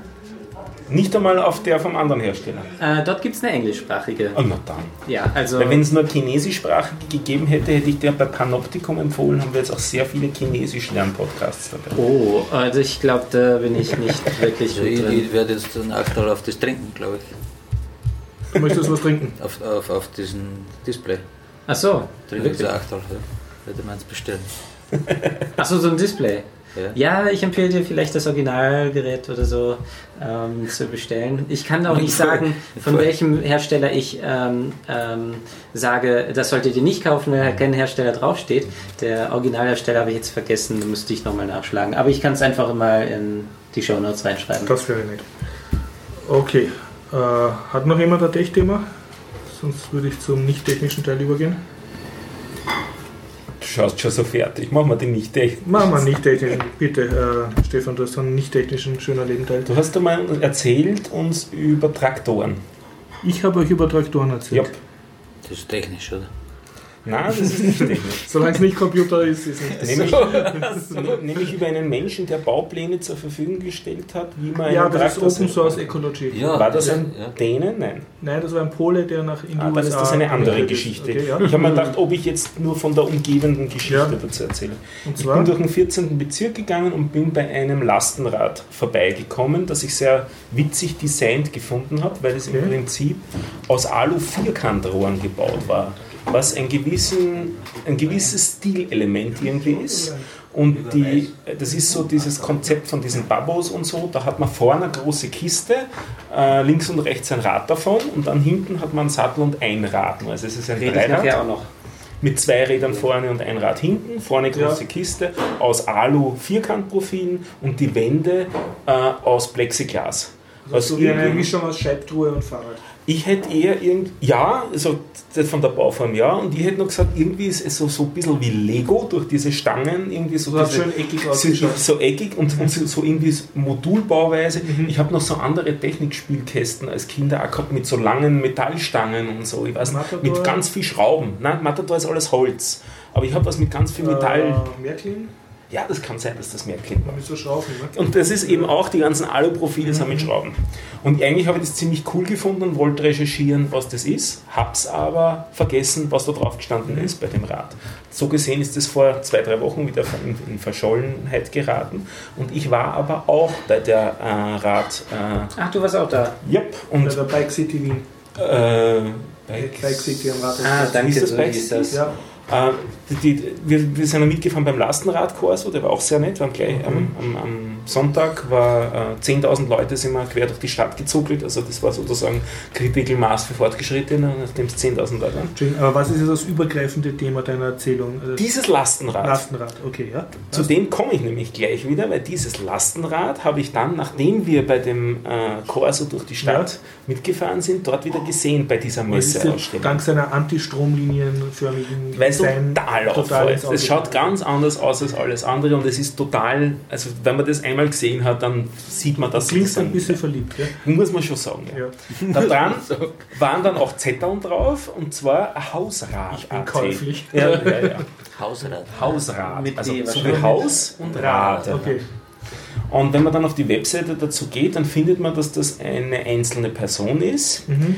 Die dieses Rad in gewissem Sinne verkauft, deswegen nur in gewissem Sinne, weil eigentlich bietet er an Kurse zum Bau dieses Rads. Weil diese Aluprofile zusammenschrauben, das ist so quasi ein bisschen der IKEA-Gedanke. Ja, ja. Das kann man auch ja, ähm, das kann ein Mensch selber machen, dazu muss er nicht Ingenieur sein. Und dazu bezieht er sich auf ähm, Produkte, also er bietet nur drei Produkte an von äh, einem, einer Webseite, die heißt XYZ Cycles, also XYZ und dann Cycles zusammengeschrieben. Und wenn man dort drauf geht, dann findet man plötzlich nicht mehr nur drei so reckige äh, Lastenräder, sondern im Prinzip alle Konzepte, die wir kennen von Lastenrädern, sind dort realisiert in Form von Aluprofilen das ungefähr das auch Konzept, das Konzept von, von deinem Rad. Äh, der, der Dennis hat ja so ein Liegerad, nur ist das nicht so richtig ein Lastenrad. Wenn ihr euch Dennis Liegerad vorstellt, also das ist 1,8, vorne zwei Räder, dann liegt man äh, zwischen den Das ist zwei ein Rädern. Fahrradshop für Leute mit Lego-Fetisch. Ja, oder Bastelfetisch und Okay, so. ja. Und Alu-Fetisch und Okay. eckige Profile-Fetisch. Ja, Und jetzt- fehlt noch ein weiterer Spin zu unserem Podcast. Liegerad haben wir schon, Ja. aber was noch fehlt, ist Open Source. Das heißt, was wir jetzt noch gern hätten, sind, dass die Pläne davon Open Source sind. Und das sind sie nicht? Und einer dieser, eines dieser Modelle ist Open Source. Ah, das schön, wird ja. nicht einmal verkauft. Ja. Und die anderen, die verkauft werden, werden verkauft als faire Produkte, in dem Sinn, dass sie nicht als Firma damit groß Geld äh, machen wollen, sondern dass sie es als Bausätze oder auch zusammengebaut verkaufen. Und die entstanden ist das, das ist eine Firma, diese XYZ Cycles, aber entstanden ist es aus einer Idee einer dänischen Künstlerkollektive namens N55 und auf der Webseite von N wie N55 Nashorn. wie Nashorn, genau. Ja. Auf der Webseite von n55.dk findet man nicht nur Baupläne für solche Lastenräder, Überhaupt alles. sondern im Prinzip Baupläne für alles, was es so ungefähr in der Welt gibt. ja. Lego ist ja eine dänische Firma ursprünglich. Es- da schließt sich der Kreis. ne? Nein, es hat mit Lego nicht wirklich was zu tun. Es, Also. ist, es ist eher Architektur, Design, so in die Richtung. Okay, ja. Und da ist es ein sehr markanter Stil durch diese Aluprofile. Mhm. Und viele von den Sachen sind, äh, ich sage jetzt ein bisschen bösartig, akademischer Natur. Also eigentlich Konzepte, die, die du nicht praktikabel Mhm. machen kannst. Aber bei diesen Lastenrädern haben sie jetzt was damit zusammengebracht, was einerseits cool ausschaut. Mhm. Das Zeug ist nicht drastisch schwerer als die stahlgeschweißten Dinger, Mhm, Ja. weil es ja Alu ist, ist an und für sich leichter. Die Verbindungen mit den Schrauben ist wieder ein bisschen schwerer. Mhm. Es macht einen stabilen Eindruck, also ich bin, bin schwer begeistert zurzeit. Ich werde mich da in die Richtung weiter fortbilden. Äh, Alu muss man aufpassen, das ist äh, ziemlich torsionsschwach. Das heißt also, Torsionskräfte sind für Alu äh, der Tod. Also ich weiß Es ist, nicht. es ist ich ziemlich hoffe, gut Sie haben es doppelt. Ja, es ist ziemlich Ja, okay, dann könnte es gehen. Aber wenn nur eine, ein Stahlrohr hast, Also- das verdreht sich. Von, dem, von der Geschichte mit der Kiste vorne und dem Fahrer sagen sie, Zuladung, Lastenzuladung ist 120 Kilo plus Fahrergewicht. So ist es ist definiert. Und jetzt haben sie noch zwei neue Modelle rausgebracht. Das ist eines, was man auch immer wieder mal so ähnlich auf Straßen sieht. Ein Vierrad, wo man vorne liegend sitzt, so ungefähr wie bei dir, aber hinten ist eine große Ladefläche. Zuladegewicht 400 Kilo. Äh, da passt allerdings blöderweise nur eine Euro-Palette drauf. Und das ist natürlich ein bisschen wenig, wenn man mit dem Fahrrad nur eine Euro-Palette äh, transportieren kann. Darum haben sie das Konzept auch anders, weil relativ viel Platz geht ja dadurch drauf, dass du vorne liegst. Das braucht relativ viel Bodenfläche. Und dann gibt es als alternatives Konzept, dass du eine große Ladefläche hast und da drauf dann oben sozusagen sitzt wie wieder auf einem Fahrrad drauf. Damit brauchst du weniger Platz und kannst rundherum um dich mehr laden. Dann geht noch mehr drauf. Man könnte auch daneben sitzen, wäre auch witzig. Ja, es ist auch so, es ist ein bisschen von der Mitte auch versetzt. Also die haben die Uhr... Ein, Dach, ein Dachträger und drauf die Europalette. Die haben die urschrägen Konzepte. Schaut euch das an, die Website ist das. Ja, das wäre wirklich praktisch. Da wird nicht so Und äh, die für, für die Liegeräder ist es xyzcycles.com. Ja, Cycle, äh, XY Cycles mit Z oder mit C? Z, XYZ, ja. Cycles. Okay, liebe Leute, ich tue euch jetzt allen das Wort abschneiden, weil ich möchte auch noch einmal reden. okay, dann rede ich nachher nochmal über die Fahrräder. Achso, hast du es zu den Fahrrädern? Ja, ja, ich war ja auch dort. Aber erzähl du mal, den kommen wir gleich zu. Na, dann mach das, dann passt das. Nee, nee, erzähl du. Okay, ich möchte nur schnell ankündigen, dass äh, ich einen neuen Podcast äh, hinausgeschossen habe. Und zwar heißt der Couchsurfer Podcast. Und das ist auch schon alles. Zu finden auf meiner Spielen Programmieren Homepage, wird in den Shownotes verlinkt. Ich kann es auch auswendig ansagen. Es ist spielenprogrammieren.at slash äh, en Doppelpunkt Podcast Doppelpunkt äh, Couchsurfer. Es ist echt, echt, echt schade, dass noch keine Subdomains erfunden worden sind. Subdomains? Ja. ja. Das würde ja, ich könnte welche helfen. machen, aber. Das wäre super praktisch. Die müsste ich mir kaufen. Nein. Nee. Mit einer Domain hast du automatisch alles. So, ich könnte mir selber eine einrichten. Ich müsste ja. mich nur damit auskennen. Ja. Genau. Aber ich habe es heute Nachmittag angefangen. Also ich war schon ganz stolz, dass ich das äh, zusammengebracht habe. Ich habe jetzt einfach einige Doku-Wiki-Seiten, also eine einzige Doku-Wiki-Seite dafür geopfert. Und drinnen sind, weil ich ja recht viele Couchsurfer äh, beherberge, äh, aus Spaß, ähm, bin ich irgendwann drauf gekommen, dass ich die genauso gut interviewen kann, wenn sie schon in meiner Küche rumsitzen. Und einige von den Interviews waren im Biertaucher-Podcast.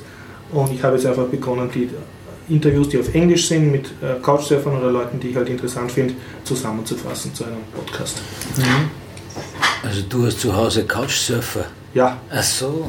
Ich bin Single seit äh, Oktober und habe dadurch zu viel Platz gehabt in der Wohnung. Mhm. Und dann habe ich gedacht, ha, akzeptiere ich Couchsurfer also auch als Gastgeber. Cool. Und jetzt habe ich zwar einen Mitbewohner, aber immer noch ein Gästezimmer frei mhm. und dort noch weiter beherbergen. Aber ich muss schon sagen, jetzt habe ich es eigentlich seit Oktober nonstop gemacht. Jetzt, ich habe immer noch Spaß dran, aber es steigen jetzt schon meine Ansprüche sehr. Aha. Also ich schreibe jetzt schon so, die schreiben so ein Request, also ob sie mhm. bei mir Couchsurfen dürfen. Und früher war ich, ja, ja, komm und Leihwand, oh, oh, ja, Und jetzt gibt es Quizfragen. Und jetzt habe ich schon so eine sehr, eine ständig länger werdende Liste an meinen Erwartungen und wann ihnen das nicht passt, soll es gleich woanders gehen. Und ja, sie lehnen, lehnen mir ab, ja. Ja, ich weiß auch besser jetzt, was ich mache. Äh, diese Erwartungen, sind die dann in dem Couchsurfing-Profil zu sehen? Oder? Da kann ich es auch reinschreiben. Ja. Ich werde überhaupt dann den Podcast-Link in das Couchsurfing-Profil reintun, damit die Gäste wissen, was sie erwartet. Ne? Mhm. Weil ich habe jetzt nichts von einem Gast, der dann sagt, nein, ich will eigentlich nicht interviewt werden. Mhm. Ah, ist das auch eine Bedingung? Das kommt jetzt dazu, ja. Ja, dann, dann musst du den Richard Stallman einladen. Genau, ja, du, du hast dich Richard Stallman gehostet. Der ist mit dir auf der Couch. Wobei das Stallman macht es ja anders. Der ist ja einer der wenigen Surfer sozusagen, die, die ein, ein Request haben für Leute, die ihn beherbergen dürfen, hast du gesagt. Ne? Der hat eine große Liste, was er sich erwartet von einem Gastgeber. Genau, der, der ja. umgekehrte Liste. Ich meine, ich kenne jetzt die Liste nicht, aber ja, der fühlt sich wirklich wie zu Hause. Also wenn du sagst, fühl dich wie zu Hause, dann macht er das. Und das hast du ihm auch gesagt? Ja, ja. Ich habe nicht damit gerechnet, dass er es so nutzt. Der, der Vollgas. Erzähl. Naja, der, der ja, geht selbstständig in die Küche, sucht sich Gläser, macht sich einen Tee, ja. äh, gibt der Marina in dem Fall die Wäsche mit der Bitte, sie soll es waschen. Also. Äh, also wie wenn er zu Hause kommt zur Mama. So. Ja, ja. Er spaziert er dann splitternackt durch die Wohnung vom Badezimmer. Wirklich nackt? Ins, ja, wirklich nackt. Also nicht einmal Unterhose oder Hand dran? Nein, das ist scheißegal. Er fühlt sich wie zu Hause, so wie wenn er allein zu Hause, dazu sagen. Er fühlt sich, als wäre er allein zu Hause. So. Ja, da scheißt sich gar nichts. Aber den hast du nicht gehostet über die Couchsurfer-Plattform, sondern im Zuge Nein, vom das Linux-Tag. war, das war, der war in Wien. Da fällt mir doch glatt die Kuchenschaufel aus dem Mund. Und hat einen Hoster gesucht. Ja. Und sagen wir so, würdest du ihn noch einmal äh, beherbergen? Ja, jetzt wo man kennt schon. Äh, am Anfang ist das halt überraschend oder Ja. ungewohnt. Und wie, wie Äh, hat deine Familie auf ihn reagiert eigentlich? Deine Kinder und Gleich, so? die waren am Anfang alle baff, weil der, Mama, da steht Aber ein es Küche. das, ist, das ist am ersten und zweiten Tag ungewohnt, weil du Ja. bist irgendwie so, jetzt, Bis du eingelebt hast, ja? äh, muss man Aber nach einem Jahr geht's. Wenn man es dann kapiert hat, ist das, also man hält dann lang mit ihm aus, weil Ja. er völlig unkompliziert ist. Ja. Aber hast du ihm was sagen können? Er sagt genau das, was er will Ja. und, und man muss sich nicht darum kümmern, dass er jetzt aus falscher Bescheidenheit irgendwas nicht sagt. Also so. kann er sich äußern. Das ist am Anfang ungewohnt, aber dann ist es eigentlich praktisch, wenn man es einmal Mhm. verinnerlicht hat, dass er so tickt, wie er tickt. Beziehungsweise der ist ja, der verbringt ja ein Dreivierteljahr nur bei Unterwegs, Ostern. ja. Ne? Der springt von einem Ort zum anderen und äh, ist das gewohnt. Selber ist man das nicht gewohnt. Dass Eigentlich schon lange nichts mehr von ihm gehört. Ja, kannst du auf das Talman Homepage eh schauen, wo er gerade ist. also das letzte, was ich von ihm gehört habe, war per Mail mit die Bitte, dass ich am Lutenitzer schicke. Lutinitz? Lutenitzer, das ist ein, Lecho, also ähnlich wie das Ei, da gibt es das türkische Eiwar und das Lutenitz ist aber würziger, das ist eher serbisch, äh, sind Mhm. so gegrillte Paprika in, in Mhm. so Lecho-Art. Das, Das er schmeckt ihm total, oder? Durch Zufall. Und da habe ich ihm dann drei Gläser geschickt Ja. und als Zucker habe ich ihm oben drauf eine, eine russische Schokolade, weil Ja. er extrem viel Naschen. Und dann habe ich aber dann nicht, er hat es dann gekriegt. Ja. Und die Antwort war nicht, war super und danke für die Schokolade, sondern Mehr. ein Glas ist zerbrochen und ich soll das bitte nächstes Mal besser verpacken. Ja. Ja, so kannst du gehen. ja. Ja, so haben wir. Ja, aber jetzt habe ich auch schon ein Jahr nichts mehr gehört von ihm. Ja, hat Hast aber auch keine Gläser mehr nachgeschickt. Ne? Nein, ich schicke Ja. mir jetzt nichts mehr. Ich hätte jetzt eine super, super Lutenitzer, wenn ich das wüsste. ja, das wüsste. Was ist deine Lutenitzer Quelle? Darf man die verraten? Also die jetzige ist äh, eine bulgarische Quelle, die von Bulgarien Lutenitzer mitnimmt. Importiert. Weil das Lutenitzer, das der Stolmen so gern isst, das gibt es inzwischen in Wien auch in, in, in vielen Sparmärkten. Ah, schau. Das sind so bauchige Gläser. Bauchig, es ist wirklich gut. Weil Eiweiß habe ich auch gern. Ja, aber wenn es das Lutenitzer ist, in die bauchigen Gläser, das, das das ist ein Traum. Das passt zu jedem gegrillten Fleisch und so. Ja. Wirklich super. Warnung, wenn man Eiweiß nicht gewohnt ist, nicht ein ganzes Glas auf einmal essen. So. Eiran ist das, was du tust. Eiweiß. Nein, das ist ganz was Eiweiß anderes. ist ganz was anderes. Das ist so knallorange ja, und ist halt so eine Das ist auch so eine Paprika. Paprika. Obwohl, ist das das, was du in den Lecho, Serbien, in den. Balkan äh, kriegst, Ja. kriegst? Genau. Und das, das Eiweiß. aber ich finde, das ist milder wie das Lutenitzer. Das Lutenitzer ist doch würzig. Ich glaube A-J-V-A-R schreibt man es. A, J, V. V-A-R. Genau, ja. Und das Luternitzer? Da habe ich keinen. Okay, interessant. Muss man nachgoogeln. Ich kann das gar nicht buchstabieren. Hm. Aber es fällt auf, da gibt es ja immer die, die, meistens ist das ein Meter Regal mit Ja. exotischen irgendwas. Mhm. Da ist auch das, das, das ungarische Magi, Mhm. also die, die Suppenwürfel in Pulver. Die, die, wie heißt das? Kenn ich nicht. Ja, aber das ist ein blaues Sackerl, Mhm. das ist auch super. Und, und in dem Ah, Regal. das, das Vegeta, das Jugoslawische. Vegeta, ja. Das ist nicht Ist. Jugoslawisch, also. Ja. Das ist eine ganz, ganz witzige Geschichte, die, die Jugoslawen geben überall das Vegeta drauf. Ja, ich- mir taugt das total. Gibt es in unterschiedlichen Orten Ja. dann und so. Ja. Und, und eben in diesem Regal steht dann, sind diese Bauch, sind so bauchige Gläser. Hm. Und das ist Und das sind alles eher so, so Paprika-würzige Die äh, dann, die, dann ja die Paprika grillen Ja. und, und mit diesen gegrillten Paprikas machen sie dann diese Lechos. Der Knoblauch eine volle Tube. Und Öl ist, glaube ich, auch ziemlich viel Eiweiß. Ja. Das fährt gut. Mhm. Dennis, du hast gesagt, du warst auch auf der Rad City? Oder? Ja, ich war auch da. Ähm, die Tour habe ich leider verpasst, da bin ich einfach zu spät hingekommen. Ähm, ja. Äh, ja, ich war Samstag und Sonntag da, äh, habe auch die Lastenräder, aber nicht dieses Lastenrad gesehen.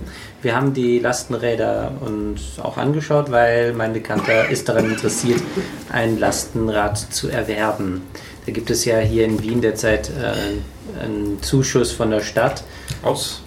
Inzwischen aus. Mit heute ist Einreichschluss. Also nicht Einreichschluss, sondern heute Ja. sind so viele eingereicht worden, dass sie keine weiteren äh, Einreichungen mehr annehmen.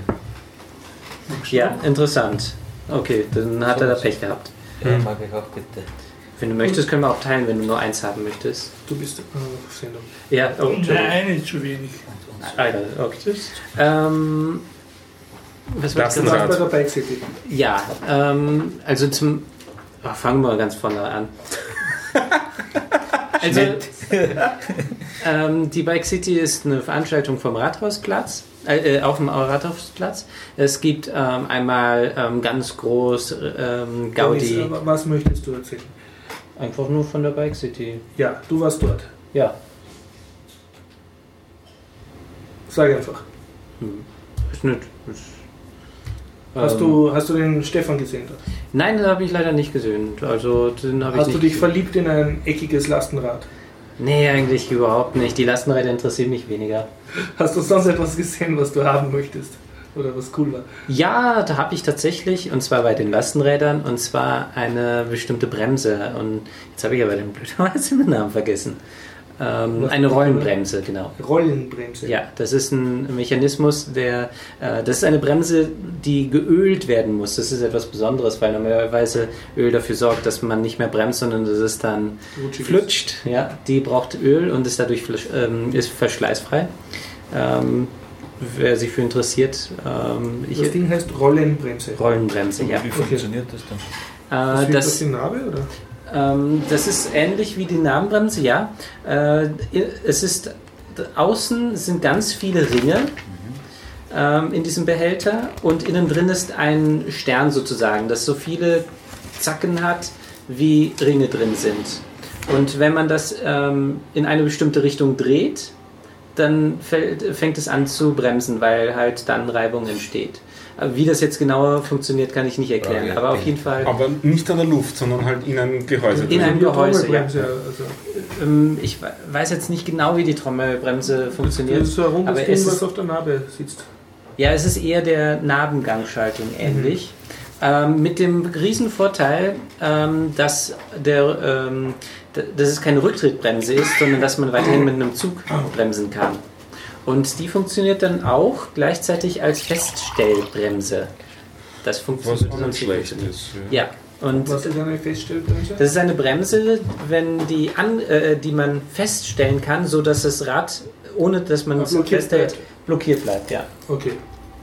Äh, das ist nämlich etwas, was ich gerne haben Das heißt, würde. du kannst es dann auf einer abschüssigen Straße hinstellen, Parken, ohne genau. dass es runterfährt. ja, und das ist bei einem Also dreirädrigen Fahrrad praktisch. Ja, im Prinzip ja. Und ja, genau. das war auf allen Rädern des Rades montiert? Ja, das war auf einem. Aha. Also, äh, Quatsch, Entschuldigung, nur bei den beiden vorderen. Und es gab nur eine Bremse für beide gleichzeilich. Das heißt, es Okay. waren zwei Züge. Wenn, bei meinem Fahrrad habe ich ja für rechts und links jeweils einen eigenen Ja. Hebel. Und fürs Hinterrad habe ich keinen Hebel. Ja, ähm, ja, bei den Lastenrädern, die sind ganz lustig zum Teil. Da gibt es ähm, zum Teil zweirädrige, wo dann eine Spur haben. Es gibt aber auch dreirädrige und ähm, die dann vorne zwei Räder haben, wo die Kiste dann dazwischen ist. Und besonders lustig war dann eins, da habe ich mich gewundert, ein dreirädiges Fahrrad, Lastenfahrrad, mit, ähm, mit einem Ständer. Da habe ich mir erstmal gedacht, wozu das denn bitteschön? Bis da ich dann drauf gekommen habe, dass, man, dass das Ding sich neigen kann. Neigetechnik. Ja, und das ist, äh, also der, der damit gefahren ist, ich bin selber nicht mitgefahren, hat gesagt, nee, das ist nichts. Ähm, das ist Geschmackssache halt. Der Vorteil von dem Zeug ist, es wird höhere Kurvengeschwindigkeiten zulassen. Ja. Also es kippt tendenziell in der Kurve nicht nach außen um, Ja. was bei, äh, dem, bei schlechten Lenkgeometrien passieren kann. Also Mhm. da gab es einmal äh, Probleme und, und ein bisschen einen Miniskandal rund um die Babos, dass welche mit Ach, Kindern Babos. vorne in der Mhm. Kiste umgekippt sind. Ja, Äh, und die haben dann dort ein bisschen was an der Lenkgeometrie auch geändert und mhm. daraufhin wurde das dann auch schon besser. Also es hängt sehr viel auch vom Konstruktionsprinzip ab. Ja, und diese Lastenräder sind einfach unglaublich teuer. Aber ich habe jetzt geschaut, mein Fahrrad, das ich habe, kostet inzwischen schon 5000 Euro ja. in der Grundausstattung. Und diese Lastenräder äh, zum Teil weniger. Das ist auch ein Punkt, warum mich diese XYZ-Cycles so reizen. Mhm. Da geht es ab 1500 ja. los. So zwischen 1500 und 5.500. XYZ sind es diese Die mit den eckigen Alu-Dingern, okay. weil es im Prinzip eben nicht, gewinn, nicht ja. drastisch gewinnorientiert okay, ist, das ganze Ding. Da Wisst ihr da Bescheid? In, in dem, da werden sicher auch diese Elektrobikes gehabt haben, oder? Gibt es da irgendeine Grenze, wo man dann eine Anmeldung machen muss? Zumindest ja, ein rotes Tafel. Ja. 25 km/h. 25 km/h. 500 Watt. Ab dann muss man es anmelden hm. und oder Steuer zahlen. Hm. Brauchst du ein ein Elektrofahrrad? Und dann ist es auch helmpflichtig zum Beispiel, was es vorher nicht ist. Mhm. Okay. Also wie ein Moped. Dann geht's los mit den Reglements wie Moped mhm. und so. Von 25 bis 50 km/h ungefähr ist das eine Moped-Geschichte. Und dann also ist ja dann noch mal mehr Motorrad dann. Mhm. Mit eigener Muskelkraft ist das nicht sehr auffallend. Ja. Mhm. Und, und Moped-Limit ist 45 eigentlich. Früher war es 40 und jetzt ist es 45. Also.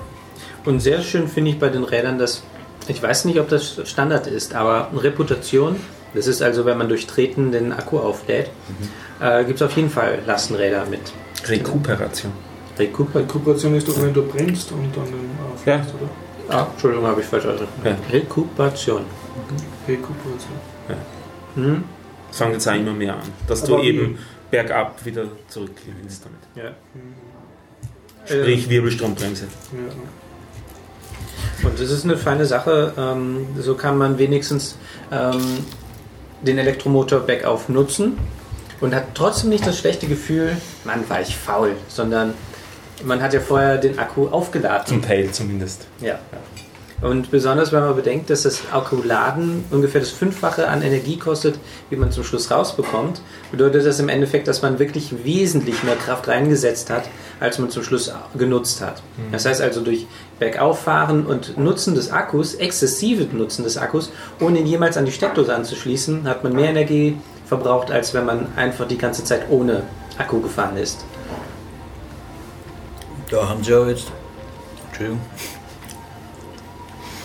auch in der Automobil Automobilindustrie für diesen Zweck äh, Schwungräder wieder in der Forschung drinnen. Also Volvo hat das einmal angekündigt, dass das mhm. serienmäßig, also nicht jetzt um... Das heißt Energiespeicher. Für, genau, dass ich die, ja. die Bremskraft im Schwungrad speichere und bei der Beschleunigung das wieder abnehme. Also Weil eben das Problem beim Akku ist, dass ich mhm. diese, also beim Bremsen, dass da so viel Energie frei wird, dass der Akku nie speichern kann, da habe ich so viel Verlust. Und das Schwungrad kann das Aber mehr besser aus. Jetzt habe ich noch ein Auto, was schon Schwungrad drin hat? Oder? Ja, die Volvo hat gesagt, dass es eigentlich wäre das heuer 2017, wenn sie es serienmäßig mhm. in irgendeinem Modell mhm. drin haben. Mit Schwungrad, das kenne ich noch aus äh, der Dampflokkenzeit. Mhm. Audi hat es bei den Autos von 24 Stunden von Le Mans bei der, bei der LMP1, das ist die höchste Klasse, äh, einige Jahre schon drinnen.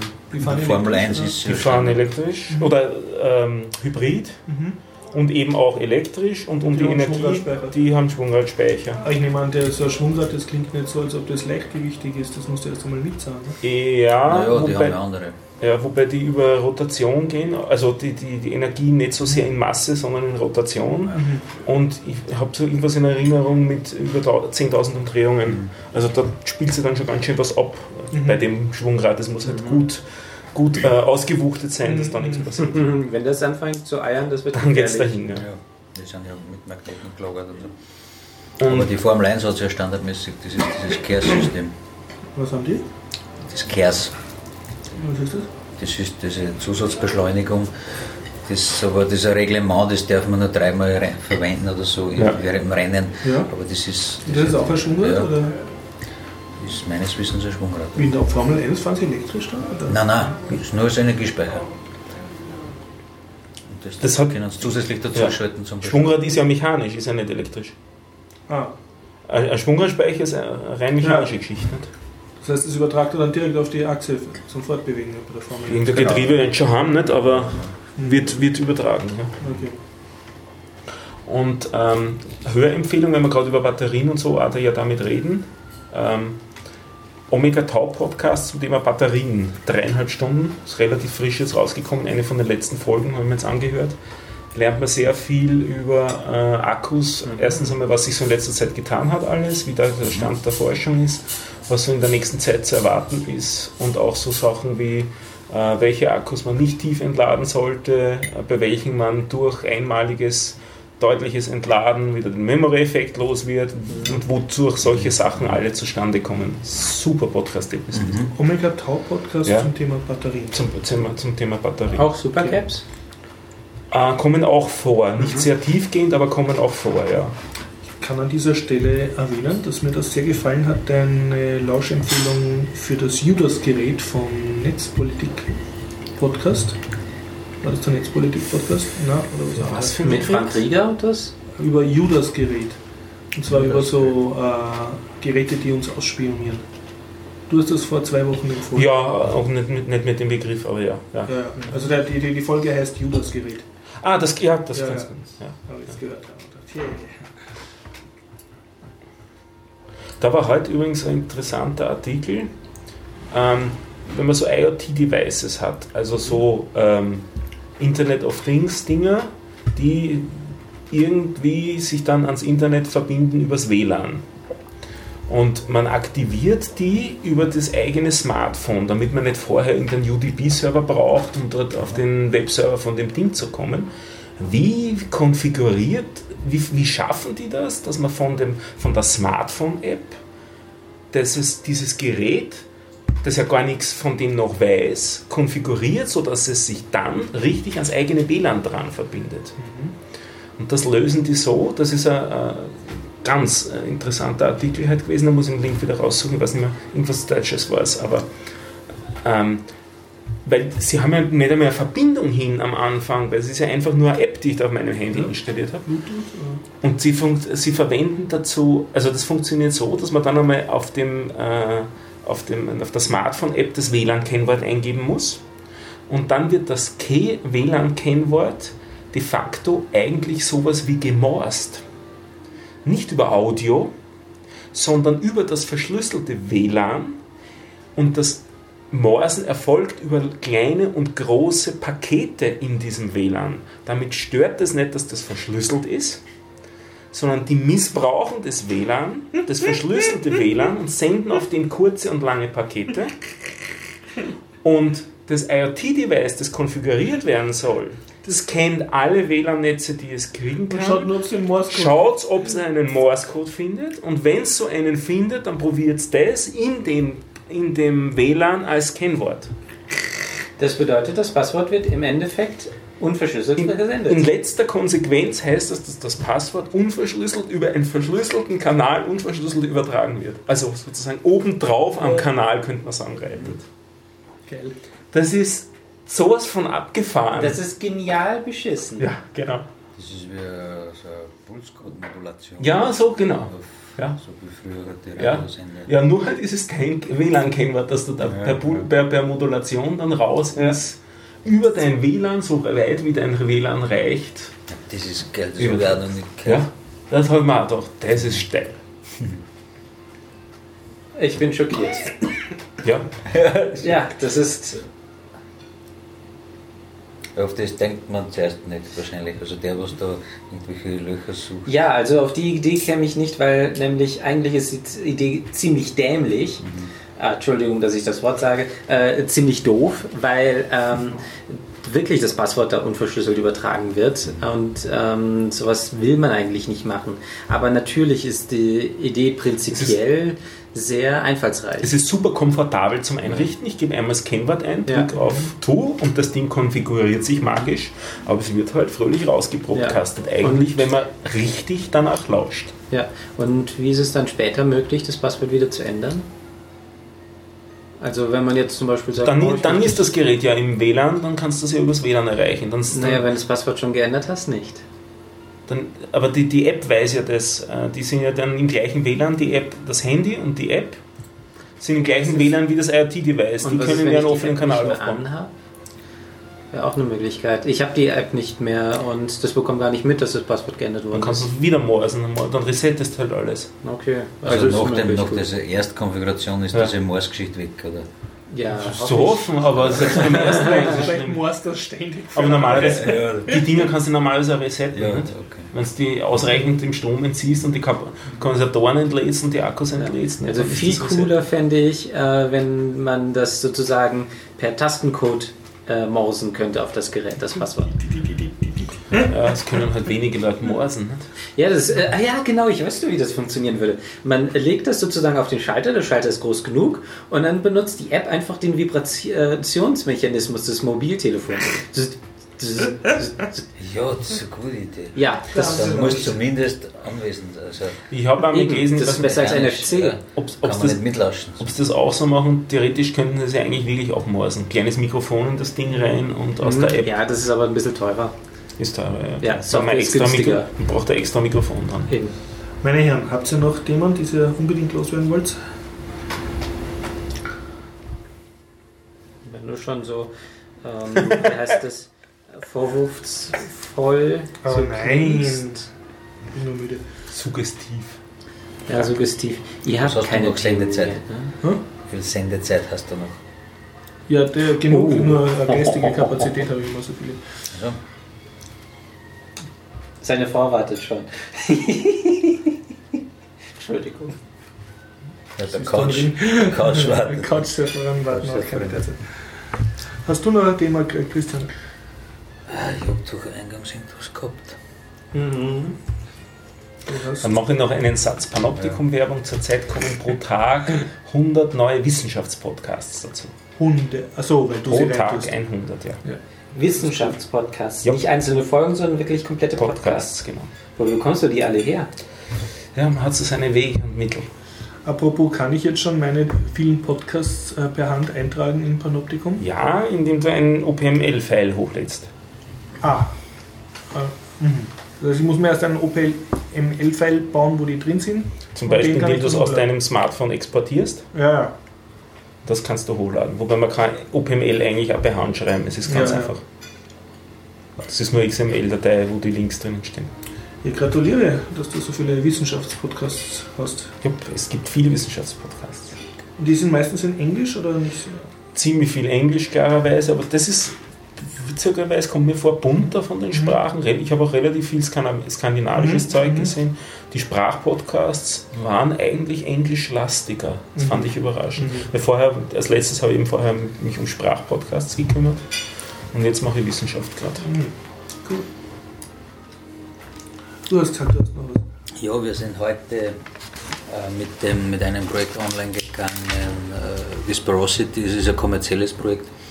Es war nur, also wir sind ja nur die Entwickler Ja. und Wie heißt das Projekt? Whisperosity, Whisper, so wie Flüstern? genau. Und wir haben, also in dem Projekt haben wir erstmalig, also im Backend ist wieder PHP, PostgreSQL und so, aber es war erstmalig für uns eine App am Android-Handy. Ich habe eine App programmiert. Ich selber habe das, das Frontend nicht Ja. programmiert, aber es ist PhoneGap ist da im Einsatz gewesen. Und was, was kann die oder wozu braucht man Whisper aus bitte? Also die, das Zielpublikum sind Städtereisende, Mhm. äh, die, die Idee ist sicher nicht neu, die in dieser Stadt äh, interessante also sie Punkte finden wollen, also von Restaurants bis irgendwas, Ein Touristenleitsystem. äh, wo aber eben keine Touristen sind. Sondern? Also das ist so abgezielt, dass, dass die, die Tipps abgeben, nur aus dieser Region sein dürfen. Aber für Touristen sind die Informationen. Genau, der Tourist Ah, okay. möchte aber in der fremden Stadt Nicht dorthin gehen, wo äh, andere Sachen Touristen finden, wo nicht der Tourist ist. Das, was nur die Einheimischen Wo gehen die. Einheimischen hin? Ah. Das ist das, das Ziel. Äh, Es ist ein bisschen paradox. Ne? Ha- Habt ihr auch gerade diesen, diesen Sketch im Kopf von Monty Python mit dem ungarischen Reiseführer, Ja. wo offensichtlich Blödsinn drinsteht? was was sagt der da in dem Wörterbuch? Äh, Sie haben wunderbare Schenkel. Ja, ja. Das äh, Das heißt, es ist ja sehr leicht missbräuchlich, wenn ich mich da. Könnte jetzt Touristen. es ist schon einiges. Es, äh, eingebaut, dass man da jetzt zum Beispiel die Heimatregion eben nicht so einfach Mhm. wechseln kann. Aber ähm, also ich finde die, die Idee dahinter oder das Ziel sehr, sehr sportlich und, und Mhm. mich selber würde es auch interessieren als User. Mhm. Ob es funktioniert, wird man erst sehen. Auch wie die, das Businessmodell. Mhm. Also sie wollen keine Daten verkaufen und, und keine, keine Werbung schalten. Dafür gibt es dann eben In-App-Käufe. Mhm. Das, ob das, Was ich bei sowas nie ganz sehe, ich vermute jetzt einmal, dass die Daten, die ich da rein tue, nicht unter einer freien Lizenz stehen. Warum sollte ich jetzt hergehen und der Firma Berichte schreiben über Lokale oder über Sachen? na, da gibt es so Gamification. Ich krieg dann Wenn ich fünf. Whispers reinstelle, dann habe ich einen anderen Status und dann habe ich andere Features. äh, Also es wird einmal jeder Mhm. Ja, äh, ich neue mal darauf hingetrimmt, dass er zumindest vier, ich glaube die Grenze Ja. ist aktuell bei vier Whispers reinstellt. Google Maps, glaube ich, fragt mich auch dauernd derzeit, ob Ja. nicht. Äh, Das ist gerade mehr geworden, ja. Ja, also inzwischen fragen sie mich nicht mehr, aber Mhm. lange Zeit. Was, was ich nur empfehlen kann, wer, wer wirklich gern sowas macht, also dass er seine Erfahrungen oder Tipps schreibt, es gibt diverse Be, äh, Projekte von der Wikipedia, die alle unter einer freien Lizenz stehen. Also Wikitravel gibt es da und Mhm. noch, noch einige andere, die genau auf das spezialisiert Aber sind. OpenStreetMap hat auch schon OpenStreetMap hat auch, ja. Also man kann, man kann sich durchaus auch einbringen und das bleibt dann aber gleich unter einer freien Lizenz und Mhm. dient der ganzen Menschheit und nicht irgendeiner Firma. Ja, super. Also wenn man, Ja, ja, ja. wenn man schon die also, eigene Ich wollte da gar nicht über, über die, Ja, das, nein, nein. das Ziel der Mhm. Aber ist mir mehr kann ja trotzdem ein nettes, nettes Das Projekt war sein. wieder so eine Entscheidung für PhoneGap zum Mhm. Beispiel, weil wir damit beide Welten versucht haben zu erschlagen. Also iPhone und, und Android. Äh, Im Detail hat es sich dann trotzdem gesplittet. Also man hat dann lauter Weichen, quasi if, Mhm. if iPhone dann. hm, ja. Also das passt doch nicht ganz zusammen. Und inzwischen äh, ist ja PhoneGap, glaube ich, gestorben. Also das wird dann immer weiterentwickelt. Doch. Schon? Mhm. Also, Sowohl als PhoneGap als auch als Cordova. Das eine ist, also ursprünglich war es eine eigene Firma Ja. und dann ist die verscherbelt worden an Adobe. Und Adobe vertreibt es noch als eigenes äh, Produkt. mhm. Äh, Das ist an und für sich auch frei, aber wenn man gewisse Sachen haben will, wie ihre Bildinfrastruktur nützen, dann äh, zahlt man dafür. Und dann gibt es eben noch das freie Pro, äh, Projekt da. Und ich weiß jetzt auswendig nicht mehr, welches welches ist, das verwechsel ich gerade. Also der eine, es ist aber technisch die, die gleiche Basis Ich von das und Cordova ist das freie. Ich glaube auch, ja. Und, und das PhoneGap ist mir vollkommen wieder eingestellt. Es müsste ganz neu sein. Also letztens war es nur Ah, cool. aktiv. Ja. Meine Herren, Schlussworte noch? Freie Software. Genau. Auf Blackberries Auf mit PhoneGap. Qt. Damit man auch wieder Apps entwickeln kann. Okay. Und damit lade ich herzlich ein zur nächsten Woche, wenn es heißt Biertaucher Podcast Nummer 300, 19.30 Uhr, Mhm. Dienstag. Mit zwei Kameras. Mit zwei Kameras, genau. Ja, mit zwei Die Kameras. Das heißt, alle werden gefilmt, außer die, die hinter der Kamera sitzen. Die müssen dafür dann immer auf Ja, die müssen die Kamera genau. schwenken. Genau. Und am 28.04. Podcasting-Meetup. Ach, schon wieder. Schon wieder. Spießt sich das nicht mit dem Grazer Linux-Tag? Das mag sein. Und ist es wieder Sektor 5 oder? Jupp. Mhm. Details auf podcasterei.at. Sehr gut. Äh, Danke. Christian, äh, Werbung am Schluss wird das Essen gemundet von Clarib. Sehr gut, also ich werde das lokal gleich in das Whisperosity einführen. Ah, natürlich. Super, jetzt haben wir dann lauter Touristen da. genau. Weil das ist wirklich das, wo nicht einmal die Einheimischen sagt einfach niemand mehr. Ja. Nur die. Obwohl es so gut ist. Ja. Ja, super. Der hat ja da einen Holzkohlengriller. Ja, Ja, ja, ja, das ja, ja, gut, kocht gut. ja, ja. Wir, wir, wir rätseln seit fünf Jahren, wie wir es schaffen, dass wir Ja. mehr Leute hierher lotsen. Aber Das müssen wirklich die Einheimischen. Also ich bin auch ab und zu mal hier mittags und da sind tatsächlich viele Einheimische, aber ähm, es, es sind trotzdem immer recht wenige Leute also da. man kriegt immer einen Platz. das Ja. Und jeder, der hierher kommt äh, und äh, kommt wieder. Also ja. Von mir ist es weit weg. Ja, ja, ja. Das ist. Okay, dann bis nächstes Mal. Ne? Bis nächste Woche. Tschüss. Ciao. Ciao.